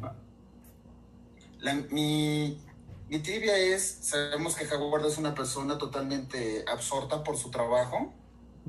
Y entonces, si cualquiera de nosotros le comprara algo, él nos diría, ah, claro, porque tú eres, Ok. ¿qué seríamos para Howard? Perfecto. Entonces la trivia sería, si nosotros somos su comprador, ¿qué seríamos para él? Perfecto. Muy bien. Esa también es buena. Pues bueno, yo, yo traigo, pues yo creo que es un poco sencilla. Bueno, eso creo. La verdad es que nunca me los aprendí. Nunca, nunca. Solamente me aprendí el de uno. Y dos, creo. Máximo tres. Pero bueno, precisamente, precisamente, este, retomando la escena cuando están en la cafete, en el restaurante, que el, el, el encargado, el que está atrás de la barra, están poniendo la, la estación del radio, el, el sirviente negro, El sirviente negro. este, escuchan en la radio que hay una, una trivia para poder ganarse un Turboman, ¿no?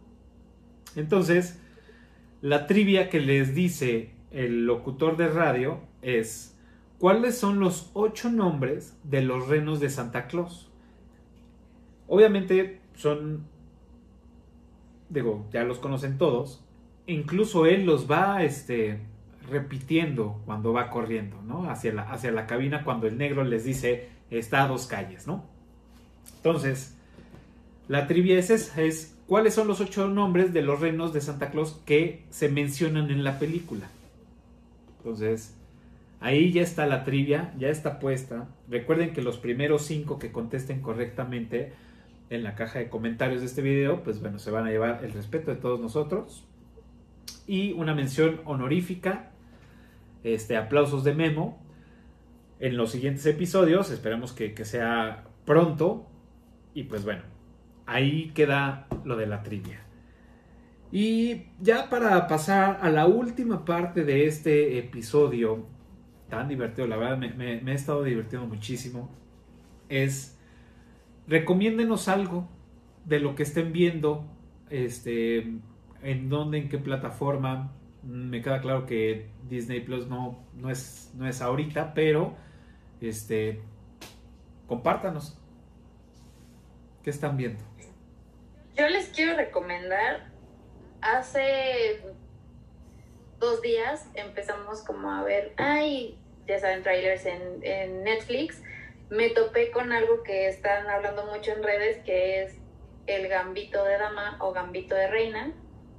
Es, la verdad es que me sorprendió, me tuvo al filo, estaba, me puso súper nerviosa la, la serie. No es una serie ni de acción, ni de suspenso, ni de terror, ni de nada, pero la disfruté muy cabrón. Me pareció muy bien hecha, este, la disfruté mucho, me la eché en dos días. La verdad es que está muy buena. Eso es lo que estoy, lo bueno, lo que acabo de terminar de, de ver. Wow. Y por fin terminé la temporada número 7 de Malcolm el en medio y como nada más para destruir mi infancia, voy a ver Breaking Bad por quinta vez en la historia. Bien. Te aplaudo. Muy, muy, me encanta esa serie. Está en mi top 3 de, de las series. Sí, Wow. me encanta, me encanta. Oye, esa, esa de- de Gambito la Dama. eh, de hecho, hace rato, hace unas horas, posteé. Este. Bueno, reposteé porque pues, no, no me voy a llevar yo el crédito. Una amiga posteó que dice. Lo que yo pienso cuando este, veo o dicen Gambito de. Y está esta chava, la protagonista, vestida de Gambito, el de, el de los cómics. Y eso es lo que yo pensaba cuando, cuando yo cuando empecé a escuchar de esta de esta serie yo decía ah pues a lo mejor y tiene que ver con el personaje de las cartas no no creo o sea realmente es lo que pienso y sí he escuchado muy buenos comentarios que ya yo creo que ya va a ser creo que la próxima que voy a ver pero bueno ya me estoy adelantando tú Memo qué estás viendo Y ¿Qué nos recomiendas? fíjate que con la. Seguimos con que me gusta el humor de pastelazo y, y me gusta que me saquen fácilmente la risa. Ahorita me ha conquistado Brooklyn 99. Ok. es. O sea, vuelta a lo mismo. Si la razonas, o sea, neta, un departamento de policía funciona así. O sea, ya, ya de compadres, ni, ni, ni el peor departamento, ni la peor comisaría de policía de un país tercermundista funcionaría así. Ujú. Están en Nueva York. Pero es, es igual, o sea, cuando la pones es, te regalo todas las convenciones, te compro todo lo que me digas, necesito que descanse mi cerebro y que me hagas reír. Y también es efectiva haciendo eso. O sea, es, Claro. es, es bueno, o sea, para eso es efectiva. Y me- yo me estoy pasando un, un rato a gusto viéndola. Ok. ¿No? No, no, o sea, vi un par de capítulos, no, no, no me atrapó. Probablemente a lo mejor más adelante. No lo sé. Pero bueno. Yo. No, no esperes mucho de ella. E- e- Es como el regalo prometido, pero en serie. Ok. No esperes mucho de ella.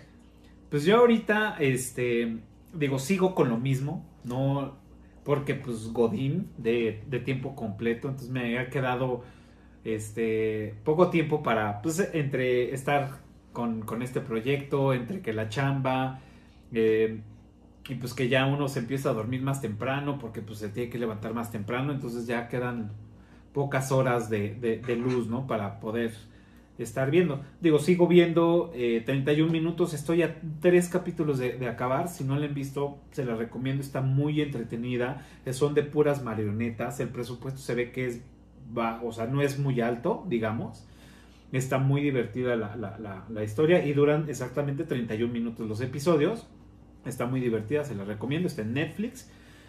Y pues bueno, seguimos viendo como todos los fines de semana rigurosamente Dragon Ball Z. Ya estamos en el capítulo 180 y tantos.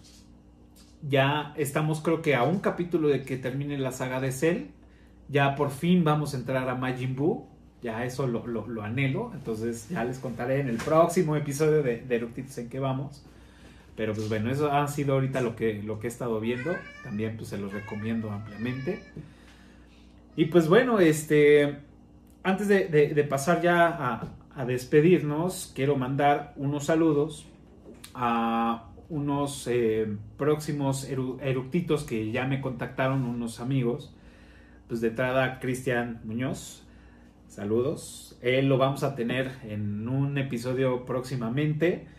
También a Eric Jara, que también él propuso, junto con Cristian y con, y con Eric, propusieron también este episodio de, del regalo prometido. Y a Fernanda Smith, que también ahí nos escribió que, que ella también es fan de esta película.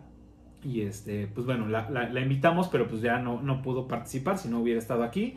Pero este, saludos, ahora que, que salga este episodio, pues bueno, saludos también para ti. Y pues bueno, eh, recuerden, sigue el comercial, recuerden que nos pueden seguir en todas las redes sociales, en Facebook, en Twitter, en Instagram y en Facebook, como Eructitos del Cine. Y ahora ya también nos pueden escuchar en las plataformas de iTunes Podcast y en Spotify, por si este, van manejando o quieren escuchar algo en el trabajo, pues bueno, también nos pueden escuchar por ahí. Y pues bueno, en YouTube, donde nació esto, en el canal de Eructitos del Cine, eh, recuerden darle suscribirse, ya se me está yendo, suscribirse, darle pulgar arriba y picarle a la campanita que pues, esto nos va a ayudar para seguir avanzando y produciendo estos episodios. Este, de verdad nos ayuda muchísimo. Necesitamos más views para poder llegar a monetizar, tener más mayor producción, que tengamos mejor audio, que podamos tener mejor este video. Pues bueno, esto pues nos los va nos va a ayudar muchísimo. Y pues nada, me gustaría que pues se despidan. Este y pues ya. Pues como siempre, un gusto estar aquí. Me la pasé muy cabrón. Sacamos todo, saqué todo el resentimiento que tenía contra la esposa de Howard. Este, me, me, me gusta también saber que hay gente que disfruta de este tipo de películas igual que yo. Muchas gracias Memo, muchas gracias Cafa y nos vemos en un próximo capítulo para divertirnos. Seguro que sí. Igual, muchas gracias. Gracias, Cafa, por, por esta idea y por compartir juego con los demás. Igual yo me divertí bastante. Desde hacer la tarea de volver a ver la película y empezar a, a ponerle atención a las cosas y todo lo que estuvimos platicando y todo, yo me divertí muchísimo. Y pues a seguir viendo y a seguir apoyando el cine de pastelazo. Venga. Perfecto, muchas gracias.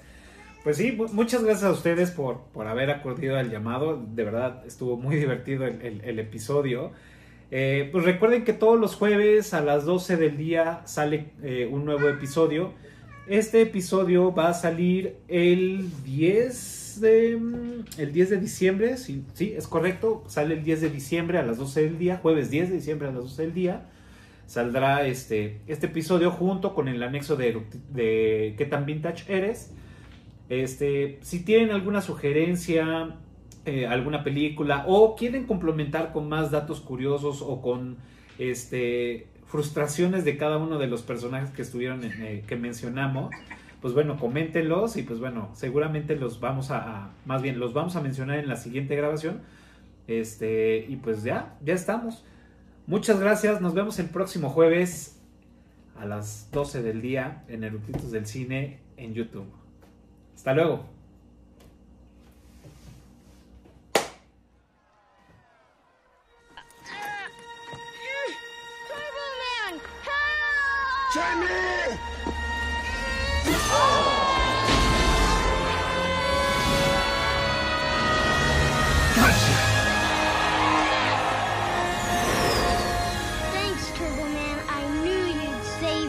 You can always count on me.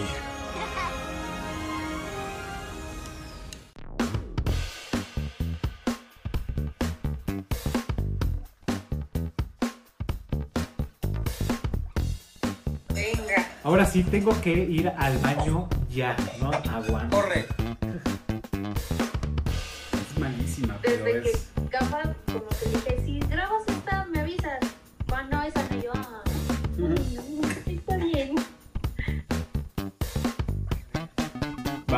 El eructito del mes.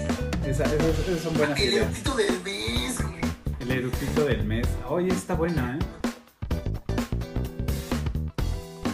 Donde nuestros eructitos invitados nos van a. Ah, Ya, se me. Le encuentro.